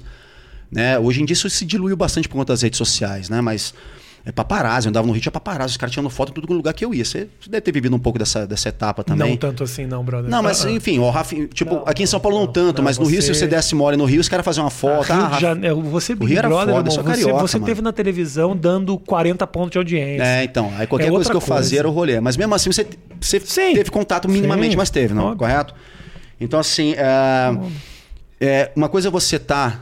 na- o grande equívoco da, da Carol Conká, ela realmente ter sido quem essa- ela é essa pessoa, essa persona artística. Ela não é a Caroline, Aham. ela é a Carol Conká. Na internet, no palco. Eu falo pro meu público, eu tenho minha bolha, eu tenho meu palco, eu tenho meus fãs. Então, assim. Só que não, não é essa galera que vai estar o tempo inteiro batendo palma pra você. Qualquer que você escreve no Twitter, o pessoal, é, você é incrível. Porque é isso que é inebriante. O lance das redes sociais deixou todo mundo muito tóxico, muito, muito, todo mundo muito envaidecido, porque tá ali acessível. É. Antigamente você tinha que ir pra rua pra alguém te pedir um autógrafo, pedir uma selfie pra você querer se- né, se sentir famosão. Ah, já tô com a baixa autoestima, vou dar um rolê na rua pro pessoal tirar foto comigo. Hoje em dia o cara tá aqui, ó, like, like, like, seguidor, seguidor, seguidor, elogio, elogio, elogio. E o cara, "É, eu sou incrível mesmo, entende? E ela entrou no Big Brother, eu sou incrível, porque eu faço isso, todo mundo a- abona, todo mundo bate palma, n- ninguém nessas horas que é brother mesmo, falou, dá uma segurada. Isso. Você tá passando dos limites? Ninguém. Ninguém. E a todo pessoa mundo com o babando. ego dessa menina talvez ela só nem se seca ouvir. de puxa-saco, Nem iria mano. ouvir alguém é, falar só se seca coisa. de puxa-saco, daquelas pessoas. Ai, é isso mesmo, Mamacita, você é incrível, maravilhosa. Ela precisou entrar no Big Brother, porque nada na vida é em vão, Hum. pra poder tomar realmente essa porrada naquela. Não, não foram poucas que ela tomou na vida inteira, mas essa é pesada. É, é. Entendeu? Essa palmatória aí vai Essa machucar. coloca em risco entendeu? essa Tudo. máscara que ela Tudo, criou pra esconder os problemas que ela teve Mano, a vida tudo inteira. na vida dela tá, em tá sendo questionado agora. Ela mesma tá questionando tudo na vida dela. Tá passando um filme na cabeça dessa menina agora. Entende? Ela deve tá chorando, tipo, no chuveiro, agachada, mano. Já quero deixar gravado nesse momento que provavelmente alguma dessas imagens do que a gente tá falando vai entrar no documentário da Carol Conká. Com certeza. Então, pra dizer que eu não sou trouxa, que eu não sabia, a gente tá autorizando o É. Ok, uso da nossa vai lá, imagem. tudo Pode certo, usar. Carol, vai- tá? vai- vai com tranquilo. tudo, vai com tudo, Que é é. uma puta história pra contar. Não, não é, mano, maravilhoso. Então, assim, ela tem agora a, a grande oportunidade na vida, já como uma mulher sabe. madura, mãe, profissional, que tá num momento assim meio delicado agora, de reestruturar algumas coisas, de realinhar algumas coisas, entende? Ela mesmo já admitiu que, ok, pesei. Agora é o momento, claro, vai tomar uma porrada agora, gigante, mas tem uma vida inteira aí pra diluir tudo isso, pra, ah, sabe, baixar ajudar a muito, pressão. muito. Com, ce- certeza, mano. Com certeza. É, Vai basta sa- ela querer, né, também, né, Bi? Se É. ela continuar essa de não, não, porque eles, eles, É. eles apontar dedo, não, porque Não, eles, porque eles, porque acordar. eles. E quando Tem que ela se acordar, mano. percebeu o dinheiro que ela perdeu, o dinheiro é foda, toca no bolso, o cara vai falar, puta que pariu, corre o risco de eu voltar a levar a mesma vida que o dia eu levei. Tipo, se tirasse, eu ganhava mil reais por mês Ah. pra trabalhar de jornalista contratado. Se eu não tenho condições de passar meu dia inteiro trocando ideia legal, fazendo o que eu faço, porra, É, ia mano, pesa, então, Bater machuca. um ponto ali Machuca. É o trabalho, irmão. É você entendeu? começar a ver que, que você começou a perder coisas grandiosas p- pelo- p- por, por questões simples que você não consegue controlar, entendeu? Então, assim, tem que. essa- ela já deve evitar isso há muitos, muitos anos. Uhum. Porque, cara, você- lá no fundo, quando você tá você e você, você sabe que a culpa é sua para algumas coisas. Entende? Mas aí, instintivamente, quando você tá. Você se não, defende, você, defende. você vai apontando, ah, É. porque o fulano. Ela fez isso dentro da casa. Todo, todo mundo era culpado de tudo, menos ela. Sempre tinha um vilão, sempre tinha um inimigo. Isso é um reflexo. As pessoas falam, ah, o Big Brother, ah, porque não sei o quê, porque a Globo, porque. Big Brother é o mesmo. As pessoas que, que entram na casa continuam com seus dramas pessoais, que são os mesmos de sempre. O que mudou foi a sociedade por conta de internet, de comunicação. Você é comunicador, desde você fez, fez jornalismo. Uhum. Então, você se, você se comunica há muitos anos, desde que você, sei lá, a vida adulta inteira praticamente. Uhum. Então, assim, é, ela vai, ela, é- mano, ela, ela é, ela é obrigada a ter que aceitar muita coisa, entende? Nesse momento. Sim. Porque com vaidade, não, não, não, não mas uma hora entendo. você vai ter que entender, aceitar que você que deu mole, isso dói. E, aceitar fo- e dói. às vezes o mais, com- mais complicado do que aceitar quem você é é você ter que conviver com uma percepção do povo equivocada a teu respeito. No caso dela, Ah. até que não acho, mas assim, por exemplo, o Big Brother, às vezes ele constrói personagens que não existem, entendeu? É, Pega um isso, fulano e fala, é. por exemplo, ele forçou a barra pra você ser vilão. Sim. Talvez se você tivesse saído na segunda semana, você tinha sido vilão mesmo. Isso, exatamente, E eu- exatamente. por quê? Porque você era um cara que tinha muita percepção do que estava acontecendo. Mas, por exemplo, novamente, o exemplo lá do Nego Di. Tem certas coisas. Aquele cara, aquele cara saiu, tipo, derrotado pelo público. 98% de rejeição, Não, até então ele tinha batido recorde, cara. vilanizado. E eu me questionei Isso é o seguinte: muito falei, duro, eu, tenho, eu, tenho, eu, tenho, eu tenho um podcast também que eu jogo na mente e, e a gente debate agora a questão do Big Brother. E, e eu questionei, eu falei, cara, mas beleza, ok, tudo, eu entendi que ele vacilou, que ele falou um monte de besteira, mas em toda a história do Big Brother ti- tivemos várias pessoas que fizeram coisas similares ou até piores do que o Nego Di fez e não, nenhuma delas mereceu 98%. Por que, que só agora um cara com esse tipo de postura, que já teve vários que também tiveram, porque ele sai com 98%. Então, assim, eu entendi que não é o cara, não foi o que ele falou, deixou de fazer, porque ele foi covarde, traiu o amigo, não sei o quê. Pô, a gente tem 21 edições aí, cara. Com certeza aconteceu bastante isso em outras edições. Mas a internet, as pessoas hoje em dia, no, no, um ano já de pandemia, praticamente, tá todo mundo chateado, todo mundo querendo vingança, se vingar, porque tava tudo uma bosta, e eu preciso é. se descontar em alguma coisa, eu mano. Senti isso. É descontar. Sabe quem são os. Nós sempre, nós sempre fomos os Judas a serem malhados em praça pública. Sabe quando você pega o boneco, veste, bota no poste, todo mundo sai é. metendo a porrada? Sim. Político, entendeu? O bandido da rua.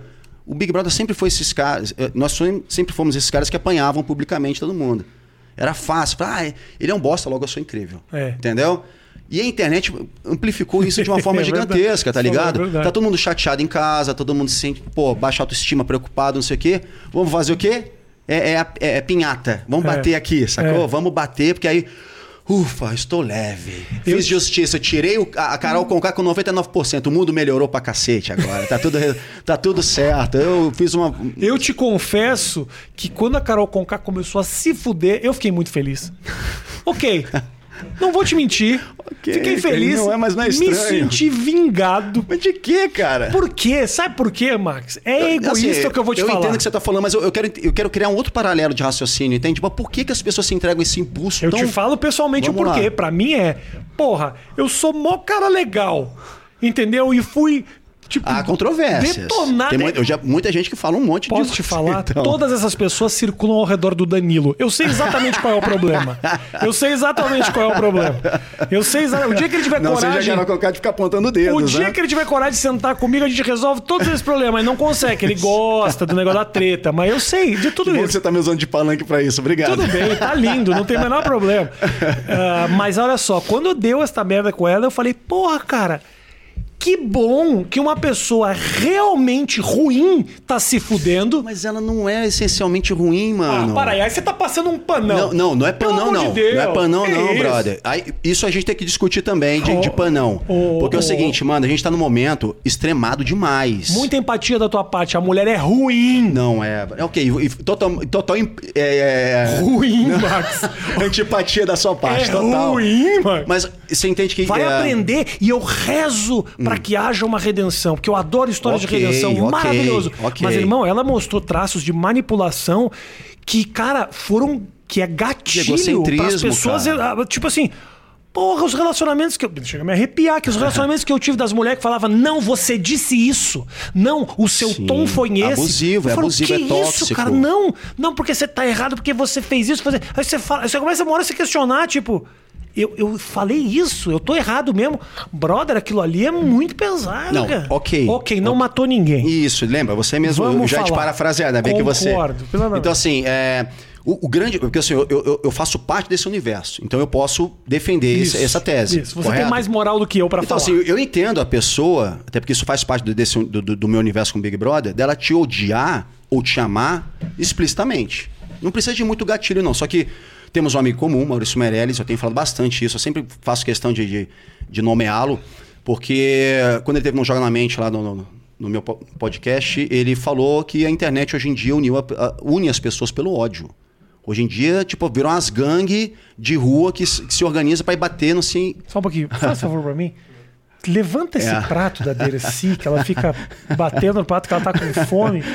uma puta gorda essa cachorra. Por isso e que ela. Se, tá... E você se comunica, ela tá tirando um recado de é, lá, né? É, ela tá sabe querendo... que você tá trabalhando, mas ela, ó, oh, papai, pede Ela não respeita o meu trabalho. ela é maravilhosa. Se a luz cara. liga, ela fala: Meu, meu pai tá trabalhando. é maravilhosa. Ela sabe que ela não tá sendo centro das atenções, é que tá chamando atenção, maravilhosa.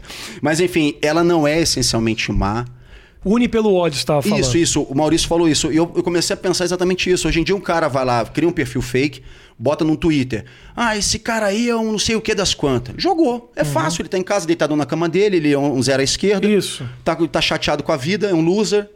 Ah, vou, vou xingar. Isso. Para me sentir bem, porque eu não posso ser o único lascado na vida, então eu também eu quero, tra quero trazer a galera pro buraco comigo. Porque uhum. a, o buraco é escuro e é solitário. Quero trazer amiguinhos pra cá. Sim. Sacou? E aí ele começa a xingar. Daí nisso, tem um like, dois likes, aí o cara comenta, é, esse cara é um babaca mesmo, e bah, bah, bah, bah, bah, bah, bah. E a Greta, se, isso tá fermentando, tá, mano, tá tóxico, tá contaminando. E as pessoas estão fazendo sem se dar conta, tá mano. tóxico. Então, isso que eu tô Mas falando, posso te brother. dizer uma coisa? tóxico e maravilhoso. Eu sabia que a gente ia chegar Mano, nisso. deixa xingar. O que eu. Porra! O xingamento, ele é pra sempre.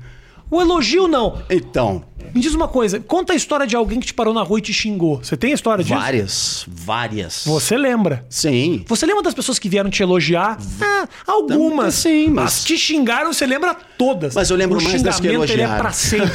Mas eu sempre falo o seguinte, ó, se for- quer ficar marcante, xinga. De graça. Cruzou com o velhinho no elevador, em vez de dar bom dia, fala, vai se fuder, velho. O cara vai ficar, porra, por que o cara mandou me fuder? Eu acho... Ele o- vai falar disso o dia inteiro. a ofensa, ela é, ela é pra sempre, ela é memorável. Mas sabe por que, que é legítimo você defender tóxico. isso? Eu, eu, ó, Eu você gosto, é essa pessoa, gosto, você é essa gosto. pessoa. Estranho seria se você chegasse pra mim agora, tipo, Rafinha Paz e Amor, eu gosto. e falasse o contrário. Que eu falo assim, mano, qual é essa? O que eu tá acho- acontecendo? o- Deixa eu só te, Vai, te lançar fala. essa ideia, porque é muito interessante, e, e você agora, um precedente pra te tirar uma. pra expor pra você uma opinião muito particular minha. É, você é o cara que praticamente popularizou o Twitter no Brasil. Até então era Ashton Kutcher nos Estados é um, po- Unidos. acho que é um pouco de crédito, mérito demais pra mim. É a minha opinião. Ok. Aceite se quiser. É a minha aceito, opinião. Eu, claro. foi Eu como não- eu absorvi. Não vou, não vou aceitar um elogio. Claro. Então, as elogios. Não, então eu sou bosta, é o seguinte, porque marcar mais xingar. Ah, mas aí pra mim não. Eu, eu, eu consegui esse nível de controle. Não é você que xingamento. Eu já tenho, ó, tô em termos de xingamento, eu tô aqui, ó. O presidente já me xingou. Mas aí eu quero falar Mas, sobre enfim, isso, mas assim, eu- na, minha, na minha concepção, você é o pai disso tudo. O pai do ódio. O- da internet. O pai do caos. Porque até então, o, tu- é, até então era Orkut, MSC, todo mundo era amiguinho, mundo tinha os grupinhos Isso, no, no- isso. no Orkut. Ai, todo mundo se unia pelo amor. Eu tô no Orkut, no grupo, eu abri, eu achei que era sorvete, mas era feijão. Uhum. Entende? Aí veio o Twitter e você foi o primeiro cara que fez bombar o bagulho. Né? Porque, ah, os famosos estão no Twitter, não quero ter Twitter também, que não sei o quê. Aí veio você. E aí você começou a vir com seu humor ácido, batendo na galera, e a galera começou a achar legal. E a partir de então eu comecei a ver esse fenômeno de hater na internet. Então você acha que todo A tá culpa é sua, cara! Muito obrigado. obrigado. Envaidecido. Envaidecido. esse negócio- Eu sabia que esse negócio é o pai, é o pai disso tudo, cara. Não, o que é o seguinte, ó. Cancelamento, Carol Conká, BBB, aqui, ó. Tudo, tudo que, tudo que eu faço, tudo que eu faço, sempre essas coisas que eu faço, elas sempre são no registro do humor. Você humorista, então Do você humor, tem licença sempre. poética, mas a galera não, não eles saio- acham que é, podem, entendeu? entendi. Tem a mesma licença que você. O que eu vou te falar é o seguinte. ah, eu acho que é importante a gente entender esse fenômeno. E eu acho Muito, que esse muito. fenômeno não tem mais volta. N- Não fica achando. Sabe o que acontece? Eu te digo por que não fui eu que trouxe isso pro Não, Brasil. eu- Porque é o seguinte: é uma- isso é um fenômeno. isso é um entendeu? fenômeno mundial. Óbvio. Infelizmente, os algoritmos da, da- dessas redes sociais elas ajudam muito essa interação e essa, esse engajamento pro ruim. Eu concordo com você que é pesado. É humano, é no natureza Facebook, humana. Facebook, você vai olhar os posts, os com, os com mais comentários sempre são os, os, os da raiva, o Eu do ódio. de ódio, é, discurso de ódio. Dou sempre o mesmo exemplo, que até cansei de dar, mas se você vai pro. pega um trânsito de duas horas pra chegar em casa, você fica puto e porra, você só fala disso, caralho. São Paulo é uma merda, não dá mais pra morar aqui. E o dia que não tem trânsito, nenhum sabe o que você fala? Nada. Nada. É isso, porque o ódio ele movimenta. As pessoas se unem no ódio. Quantas vezes você tá num ônibus lotado e chega tranquilamente no teu, no teu ambiente de trabalho, não fala nada. O dia que alguém vem, passa na frente, ou um cara xinga, ou joga uma banana, as pessoas do ônibus começam a falar, porra, que filha da puta, né, cara? Ou senão o cara não deixou alguém descer, ou uma qualquer coisa. As pessoas se unem, se unem pra odiar. É assim que funciona. o que eu acho só é que a gente tem que começar a entender não apenas mais o fenômeno do ódio, é entender como que a gente lida com ele. Como a gente vai neutralizar esse fenômeno já tá exagerado. A galera tá perdendo a a mão. Neutralizar, a gente já tá tentando. Tentando isso, isso o é que eu tô importante. te falando, isso a gente já tá tentando. O que a gente tem que aprender a lidar é como é que eu vou fazer pra lidar quando o ódio chega em mim. Entendeu? Tipo assim, tá todo mundo falando Uma uma merda chegar. a meu respeito. Como é que eu posso lidar com isso? Eu acho que tá faltando esse treinamento das pessoas não levarem esse ambiente tão a sério, jogar por terra. não ambiente tão a sério, entender que esses fenômenos eles são muito pessoais, que atrás desse cara que tá te xingando tem um recalque, tem uma pessoa Isso, equivocada. são muitas dores, muitas São muitas dores. dores que, e, e principalmente que esses fenômenos eles são passageiros, que tipo assim, o cara tá te xingando hoje, amanhã essas coisas já melhorou, que isso não detona a vida de ninguém. É. E ainda, ainda tá muito catastrófico, mas vai melhorando. Há um tempo atrás, lembra quando teve o primeiro escândalo de. ah, sexo que vazou. Tipo, imagem de pessoas transando. Sim, Teve sim. um negócio chamado Festa da GV. Não sei se você lembra disso. Hum. Foi a primeira, era uma sequência de fotos. Você lembra disso, Matheus? É, fo- o- Festa da GV. Foi uma putaria que vazou, que tinham câmeras em cima dos banheiros. E aí umas Eu lembrei. meninas. Porra, umas meninas transando com os caras e tal. As fotos chegavam por e-mail, era um negócio muito agressivo. Duas meninas se mataram daquilo. Porque era um negócio que destruiu a vida daquelas pessoas. Hoje, já tem gente que quando vaza, já tem um outro nível de compreensão do tipo, puta, que duro, que merda, que bosta que aconteceu isso, mas. Tem gente até que se promove, cara. Vamos conhecer. Tem gente, pô, Kim Kardashian nasceu disso. Exatamente. A Paris Hilton até, cre- então, até então ela era a sombra da Paris Hilton. a né? Paris Hilton também, do sex tape, né? também foi a sex É tape. isso. Então, assim, não tô falando que tem que se utilizar desses fenômenos. que eu tô- eh, Vamos levar esse ambiente e esse ódio também um pouco. Vamos tentar entender. Não dá pra não levar a sério, mas vamos tentar entender o lugar das coisas, entendeu? Enquanto for uma válvula de escape, porque eu entendo esse processo do cara tá chateado, ele quer xingar alguém, ele precisa Exato. xingar alguém, é que nem o trânsito, o cara buzina, xinga, não muda nada na vida do cara, mas naquele momento pra ele foi aliviante. Então assim, a internet eu vejo muito nesse, nesse aspecto, todo mundo ali, ah! Só que, cara, na boa, a gente tem, tem como. Eu vi questões da Carol Conká, das pessoas assim, disseram, rolou um boato aí de que ela tava. Os produtores dela, a galera que trabalha com ela, tava tentando juntar grana pra pagar o aluguel do duplex que ela mora em São Paulo, porque as pessoas, "Ah, ela tem que ir pra rua mesmo, tem que ser despejada porque ela é um monstro.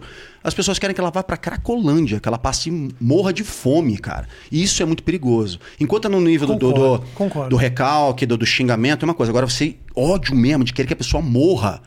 Isso é muito delicado, mano. E outra coisa, por muito menos. Concordo Por muito menos, Jesus tá- é, virou quem é. Tipo, os fariseus Então crucificaram corre o risco Jesus. de Carol Conká virar Jesus e que sabe, não fala isso. Virar o, o, Eu não quero o, isso. O conquianismo, sei lá, a gente andar com K em vez de uma cruz no peito. Pode ser, mano. Sei lá, brother. É. A, gente não, não tem, a gente não tem esse domínio, tá ligado? Mas fenômenos como esse é, é um efeito borboleta. Pode Eu entendo. desencadear um processo lá na frente. Eu entendo. Pode virar uma deusa mesmo. Entendo.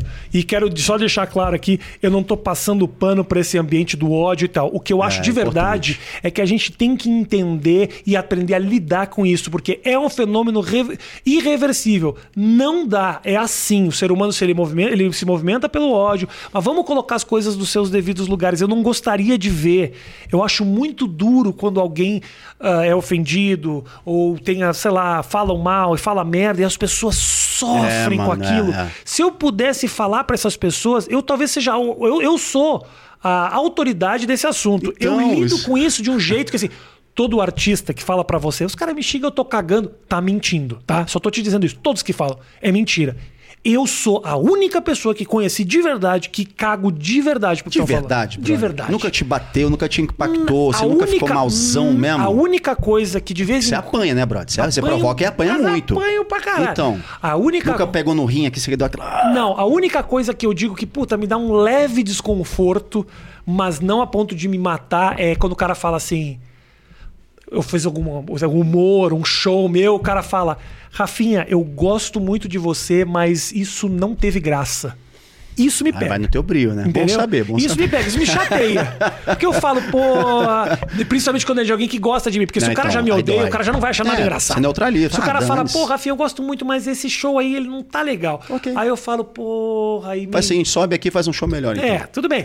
Mas não, não, não me derruba, mas eu falo, pô, que merda, eu acho que eu deveria ter feito melhor mesmo. Quando essas pessoas que realmente gostam de mim vêm É, dar um toque, e aí eu, aí eu me ligo. Mas, brother, se foda, quero que sua mãe caia de cima do prédio. Ah, Não, não, isso nunca me abalou. Imagina, eu sou campeão de Big Brother e há 12 anos, até hoje eu apanho. Até hoje tem, tem gente que vai lá, faz questão de me xingar, falando um monte de besteira a meu respeito, e tudo certo. Mano, eu venho da quebrada, sofria bullying quando era moleque. Eu, pô, eu apanhava na escola. O que, que vai ser um xingamentinho de, ah, você é um boboca? É. Falei, ok, sou mesmo. E tá tudo certo. É, não Mas deve ter um monte de gente xingando agora no ah, esse cara é mala, se acha. Falei, ok, tudo certo. E eu mano. acho que a partir do momento Tudo que a gente certo. parar de acusar o golpe, esses caras também vão parar de, de, de- entendeu? É que nem apelido, brother. Apelido Ah, é não assim. pode pegar pilha, não, mas Pega pegar pilha, lascou. Fudeu, fudeu. Então, assim, eu desde sempre nunca me abalei com essas paradas, porque assim, nesse meio, e, na minha vida como artista plástico, né? eu- Enfim, eu já tive, é, como você mesmo colocou, eu quando era criança mostrava o desenho, o pessoal, ah, que legal. Mas tipo, minha mãe, ah, não ficou tão legal. Eu falei, porra. Dói. É. Então, um amigo falou: que o desenho que eu fiz pra você. Não, mas não tá, tá estranho. Você já, você já desenhou melhor. Eu falei: Que porra, bicho. Peraí. Entendeu? Então, assim, é, eu entendo.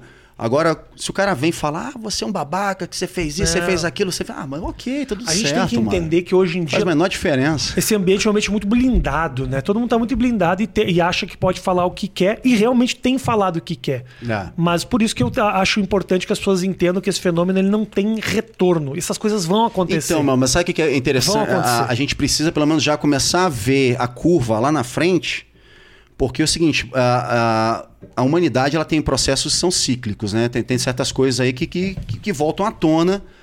E, em, em outras eras, a gente chegou a situações catrastó- catras- catastróficas por, por esse tipo de levante. Que começou ali, que o pessoal não deu muita bola, quando fui ver já estava virando uma Será? coisa... Será que eu tô minimizando e de Não, repente posso levar ao caos? Me maximize sim, então, irmão. repente- Porque é o seguinte, cara, por muito menos a igreja católica matou índio, matou, matou ruivos porque eram bruxos em praça pública. Mas são, né? Vamos deixar claro que Isso, são. é, ruivos são bruxos Pelo e de bruxas. Isso aí é verdade. Pessoal a igreja só parou de, né, de, de queimar em praça pública, mas favor, sempre né? foram bruxos Não e bruxas, né? não- Isso é questionável. Mas assim, por muito menos a humanidade já fez atrocidades, tá ligado? Então assim, eu acho que é interessante a gente não dar tanta vazão pra esse tipo de ímpeto mais selvagem, mais primitivo. Em concordo. Entendeu? Porque a gente tá, mano, até 2020, a gente tá Concordo. no segundo, na segunda década do segundo milênio. Concordo. E a gente ainda tá tendo um modo operante de, de quando a gente era da selvagem, mano. Concordo. Pô, não é, mano? Você- mas tá- evoluir, brother. Mas você tá entendendo de Que um lado. o cara ter um iPhone um 20 na mão e, e ser um imbecil, agir que nem um. um- entendeu? Um primata, mano. Entendo, acho importante o que você está falando. Do outro lado, eu tento ah, tranquilizar um pouco aquele que está sofrendo esse tipo de ataque. Porque eu não quero que a vida de Sim, ninguém acabe por causa importantíssimo, disso, entendeu? Importantíssimo. Até porque a gente gosta de botar pilha, gosta de, de brincar com os amiguinhos, mas depois a gente vai lá dar um. É, Não, re- mas na internet não tem isso. O que você fala é importante, assim, ainda mais você que bate. E assim, cara, a- eu com os meus amigos na quebrada era assim, os caras xingavam minha mãe, já chegava, e aí, cadê aquela, não sei o quê? Eu falei, É. irmão, tudo certo, a gente dava risada. Eu acho que tem, um- certo, tem um- tem uma coisa muito importante O cara de- pegar a pilha lascou. de entender que esse ambiente ele é um ambiente incontrolável, essas coisas vão acontecer. Por exemplo, quando deu aquele esquema da da Carolina Dickman, que vazaram as ah, fotos virou lei, mano, virou, foi... Entendeu? Ah. Aquilo ali, não tenha dúvida de que é muito cruel, porra, exporem Sim, a tua intimidade. Nossa, é foda. Você é... entende o lance lá do, do edredom, mano? É essa pegada, Claro, né? É claro. horroroso, mano. Eu entendo perfeitamente. Horroroso. Por outro lado, eu acharia importantíssimo que uma mulher como a Carolina Sim, Dickman também sim. fosse a público dizer assim, gente. ah, Ok. Eu podia ter feito isso numa novela. Pode acontecer com você. Ah, ó, que tá sim, do outro lado. sim, sim, e sim. vamos tentar entender o seguinte. É uma merda, eu tô triste, tá tudo certo. Mas a minha vida vai continuar, gente. E a Isso, sua é, também isso. vai. Porque, Perfeito, meu, tem gente perfeito. botando câmera no canto dos quartos. Tem uma quantidade de, de vídeo pornô que aparece de gente que ah, filmou a menina escondida. Pô, isso é um crime terrível. Isso é horroroso, Mas essa menina não merece ter a vida destruída por causa disso. É. Eu não quero normalizar. Eu quero é tentar diminuir o sofrimento de Trazer quem uma certa por isso. racionalidade, uma Isso. coerência. Porque você falou agora de passar pano, pra mim, é, eu estava conversando com, com amigos recentemente sobre isso. Estamos num momento tão extremado de tudo, porque a internet amplificou demais, deu, deu voz pra muita. É um palanque, todo mundo tem um megafone hoje em dia na mão. Que quando você E todo tá no mesmo meio, tempo. no meio você Todo mundo, imagina, mano, você tá numa praça com duas mil pessoas com megafones na mão, todo mundo falando ao mesmo tempo, com o volume no máximo. É uma confusão, que você- seu, seu ouvido sangra Sim. de tanta loucura que é aquilo ali. É o que tá hoje em dia a internet. Todo mundo fala o que quer, a hora que quer, sobre quem quer. E tá descontrolado, mano. Então, assim, a gente tem que entender também que a coisa tá, tá, tá passando um pouquinho do. Não limite, mas do bom, sabe? Do, que- do, do, do, do, do, do- que é Razoável. É, do razoável. Perfeito, sacou? E esse discurso que você tá, né? Promovendo aqui, né, essa postura que você tá promovendo é importantíssima mesmo, cara. A gente começar, tipo, ok, vamos tirar- subir a- a- o pininho da panela de pressão para a coisa despressurizar e a Isso. gente tentar voltar ao normal, mano. Isso. Senão, bicho, a coisa vai É. ficar fermentando, fermentando. e Concordo. Fica ecoando, é o eco em cima do eco, mano. Concordo e o ambi- é, concordo. Grande Max, pra gente finalizar essa nossa conversa. Geralmente os caras chegam e falam, ah, mas podia ter. ter- é, é muito curto, os caras falam que o meu é muito curto. Não, é. Porque Eu, os caras também ficam falando 3, 4 horas lá. Não, mano, fiquei no Vilela, tipo, quatro horas e meia falando, cara. O Vilela, eu falei, Vilela, chega, né? O que, que você quer mais saber? Você já sabe até o CPF da minha mãe, mano. Tá, tá bom, Tá bom, né, já, brother? né, velho? eu concordo contigo, Porra, mano. tem limite aí para Tem. nossa conversa. Gosto de você, mas não te Não, aguento mais não. duas horas, não. Não, eu também não, é recíproco, você me relaxa. eu tô aqui pra descer. O que que você. O que que essa história do Big Brother te deu e o que que você quer. Aonde você quer chegar? Você virou comunicador agora também. Você tem teu podcast e tudo Pô, mais. obrigado por isso, Qual irmão. que é o teu caminho? Cara, vamos lá. É, como artista plástico, como desenhista, eu sempre fui comunicador. O Big Brother me fez entender isso né, de uma forma mais ampla. E é um barato brincar disso tudo. Eu brinco, né? Eu, eu fico brincando disso, mas eu, eu, tenho, eu tenho muito tesão. Mas não vivo exclusivamente da, da, da, da comunicação, sabe? É, passa, o chifre que me levou pro Big Brother, o Big Brother me, me levou para situações maravilhosas. Eu tenho uma vida abençoada, graças a Deus e aos meus esforços. Não tenho nada o que reclamar. E atualmente estou em Curitiba. É, eu, tenho, uh, eu sou sócio de, de, uma escola de games, que é a Game Escola, tá aqui. Uhum. E é um novo empreendimento, é onde uh, eu consegui canalizar tudo isso que eu venho acumulando todos esses anos. Acertei, errei, perdi, ganhei. Eu ganhei um milhão em fichas em Las Vegas e estou jogando até hoje. Já fiz all-in, já recuperei, já perdi tudo, já ganhei. Estamos aqui jogando. E tá. vou jogar até o último minuto da minha vida. Minha última aposta é Game Escola, lá em Curitiba. Quem tiver interesse, vai ter descrição aqui, alguma coisa na descrição? Na, na é, descrição. Pô, obrigado, irmão. Obrigado. Só para não estender demais, quem quiser, pode dar moral, acessar Mas é uma escola é. que de, de jogar ou escola de então, fazer jogo? jogo de, a Game Escola é uma escola de ensino 4.0 e a gente ensina a molecada e adultos também a programar, já, programar jogos e aplicativos. Uhum. Então, uh, eu sou responsável pela direção artística da escola, né, para você ter um bom jogo, você tem que ter um layout bacana, um desenho, um personagem, um design legal, ah, escu escultura em 3D. Isso, então, vamos bater um papo então, mano. Eu meu sou... filho faz aqui a. faz uma escola aqui em São Paulo. Não sei como é que esqueci o nome agora. Saga. Não. Um, ok. Depois eu te falo. Não, tudo Mas certo. Ela faz uma escola de. Ele faz, ele adora. Maravilhoso, ah, adora, cara. Adora. E é um mercado em franca expansão, cara. Nesse último ano de pandemia, o mercado uh, que mais expandiu, que mais cresceu foi o mercado de games, né? Já superou Hollywood, até por causa da pandemia, enfim, mas o que. Uh, é um mercado bilionário mundo afora, saca? Então, assim, a gente também está ajudando essa molecada, já que é, é a linguagem deles. É, é, eles são esse ano, 2021, já tem gente completando a maioridade. Com 21 anos já nasceu com internet, mano. É, é. Já nasceu com celular. A gente não teve esse privilégio. Sabe? A gente tem que entender que essa é a nova linguagem, que esse é o futuro, é a escola do futuro. A gente ensina matemática, física, na programação, para fazer o bonequinho pular. Ele tem que voltar, Legal. tem gravidade. Eu sou responsável pela parte artística, da parte de humanas da escola, né? a parte de exatas e humanas. Uh, escultura 3D, modelagem 3D, sabe? Impressão 3D, que também é a nova revolução industrial, vai ser a, a revolução do, da, da, impressão Pô, 3D. Tá ligado? Eu tô flutuando nesse universo. Botar na, na descrição, Pô, irmão, tem obrigado. mais informações aqui da obrigado. Game Escola. Pô, obrigado, irmão. E, meu irmão, Pô, obrigado. Deus. obrigado. Satisfação, Foi legal? Eu agradeço. Incrível. Show. Não esperava menos. E... Mas fiz muitas perguntas que os outros já fizeram, né? Não, maravilhoso. Foi? Não, maravilhoso, tá cara. Bom. Não, eu Essa era a minha preocupação. Eu achei que você. É, minha única preocupação é que você fosse mais leigo que o Rogério Vilela mais leigo. Em Big Brother, porque ele não sabia nada, não, nada mesmo. Sei, Aí ele fez sei, perguntas bem triviais, entende? Inclusive, eu, falei, eu tô achando muito louco desse Big Brother. Tem o, o, o Gil lá, Sim. que é um cara que assistiu todos. E economista, um cara baita inteligente, passou tá por uma ligado, universidade né? nos Estados Unidos, um cara inteligentíssimo. Então, assim, a prova cabal de que todo mundo que pisa lá dentro não necessariamente é um acéfalo. Sacou? Uhum. Eu acho que minimamente você conseguiu entender. Eu acho que quem está acompanhando a gente até agora, porque certamente né, curtiu o nosso papo, já deixa um like aí, por gentileza. E entende que eu sou minimamente inteligente para algumas coisas. Você, você faz um trabalho para o Big Brother que o Boninho deveria, entendeu? Pô, obrigado, Valorizar. Irmão. Eu sou Casagrande do bagulho, eu sou só que da sarjeta, do underground. Apesar de, de, de, de entendeu? Esquecido Você me por permite ele. falar mais uma coisa que é muito bacana. Há cinco anos atrás, eu desenvolvi um projeto chamado Reality Maximizado. as pessoas gostam de brincar, de falar que é o cursinho para BBB ou sou coach para candidatos a BBB, mas na verdade sou apenas um cara que tem experiência, muita experiência nesse, nesse assunto, e depois de, sei lá, uh, 10 anos eu, de pessoas me abordando nas ruas, vem cá, de verdade, como é que é, como é que eu faço, não sei o que, não sei o que, não sei o que, eu resolvi profissionalizar a coisa. Então hoje eu me, me, me coloco à disposição para esclarecimentos, eu presto consultoria. Meu irmão, você, quer, você leva a sério? Porque um dia eu levei a sério onde, onde eu cheguei. Você está levando a sério mesmo bagulho? Então vamos conversar. Porque a pior coisa é o seguinte, o cara chega lá, tem a chance, que nem uma entrevista de emprego, e de repente não tem empresa porque não fez a barba. Então você, você vira dou, coach do cara que vai Não Big coach, eu sou consultor. Se ele chega a fazer, vem cá, é de verdade? Eu falei, é. Agora vamos conversar como é que é o esquema. Pá, pá, pá, pá, pá. Olha só, ajuda o cara a desenvolver uma, uma persona, uma estratégia. Para o cara chegar lá e ter mais chances. Porque muita gente se lasca nessa, e sonha com isso tenta anos e anos e anos, lá. chega lá despreparado, fala um monte de besteira, ele acha, porque o problema não é saber ou não saber, é achar que sabe. Entendi. E isso é que lasca a pessoa. Então eu tô ali, mano, quer bater um papo, quer levar a sério, acredita na parada? Vem conversar com o Tio Max, realitymaximizado.com.br. Obrigado, gente, pelo carinho. É nóis, valeu, Obrigado gente. pela audiência. Tamo junto. Ah, toda segunda, quarta e sexta tem episódio do Mais Que Oito Minutos. Deixa seu like, segue o canal e tamo junto. É nóis, valeu, galera.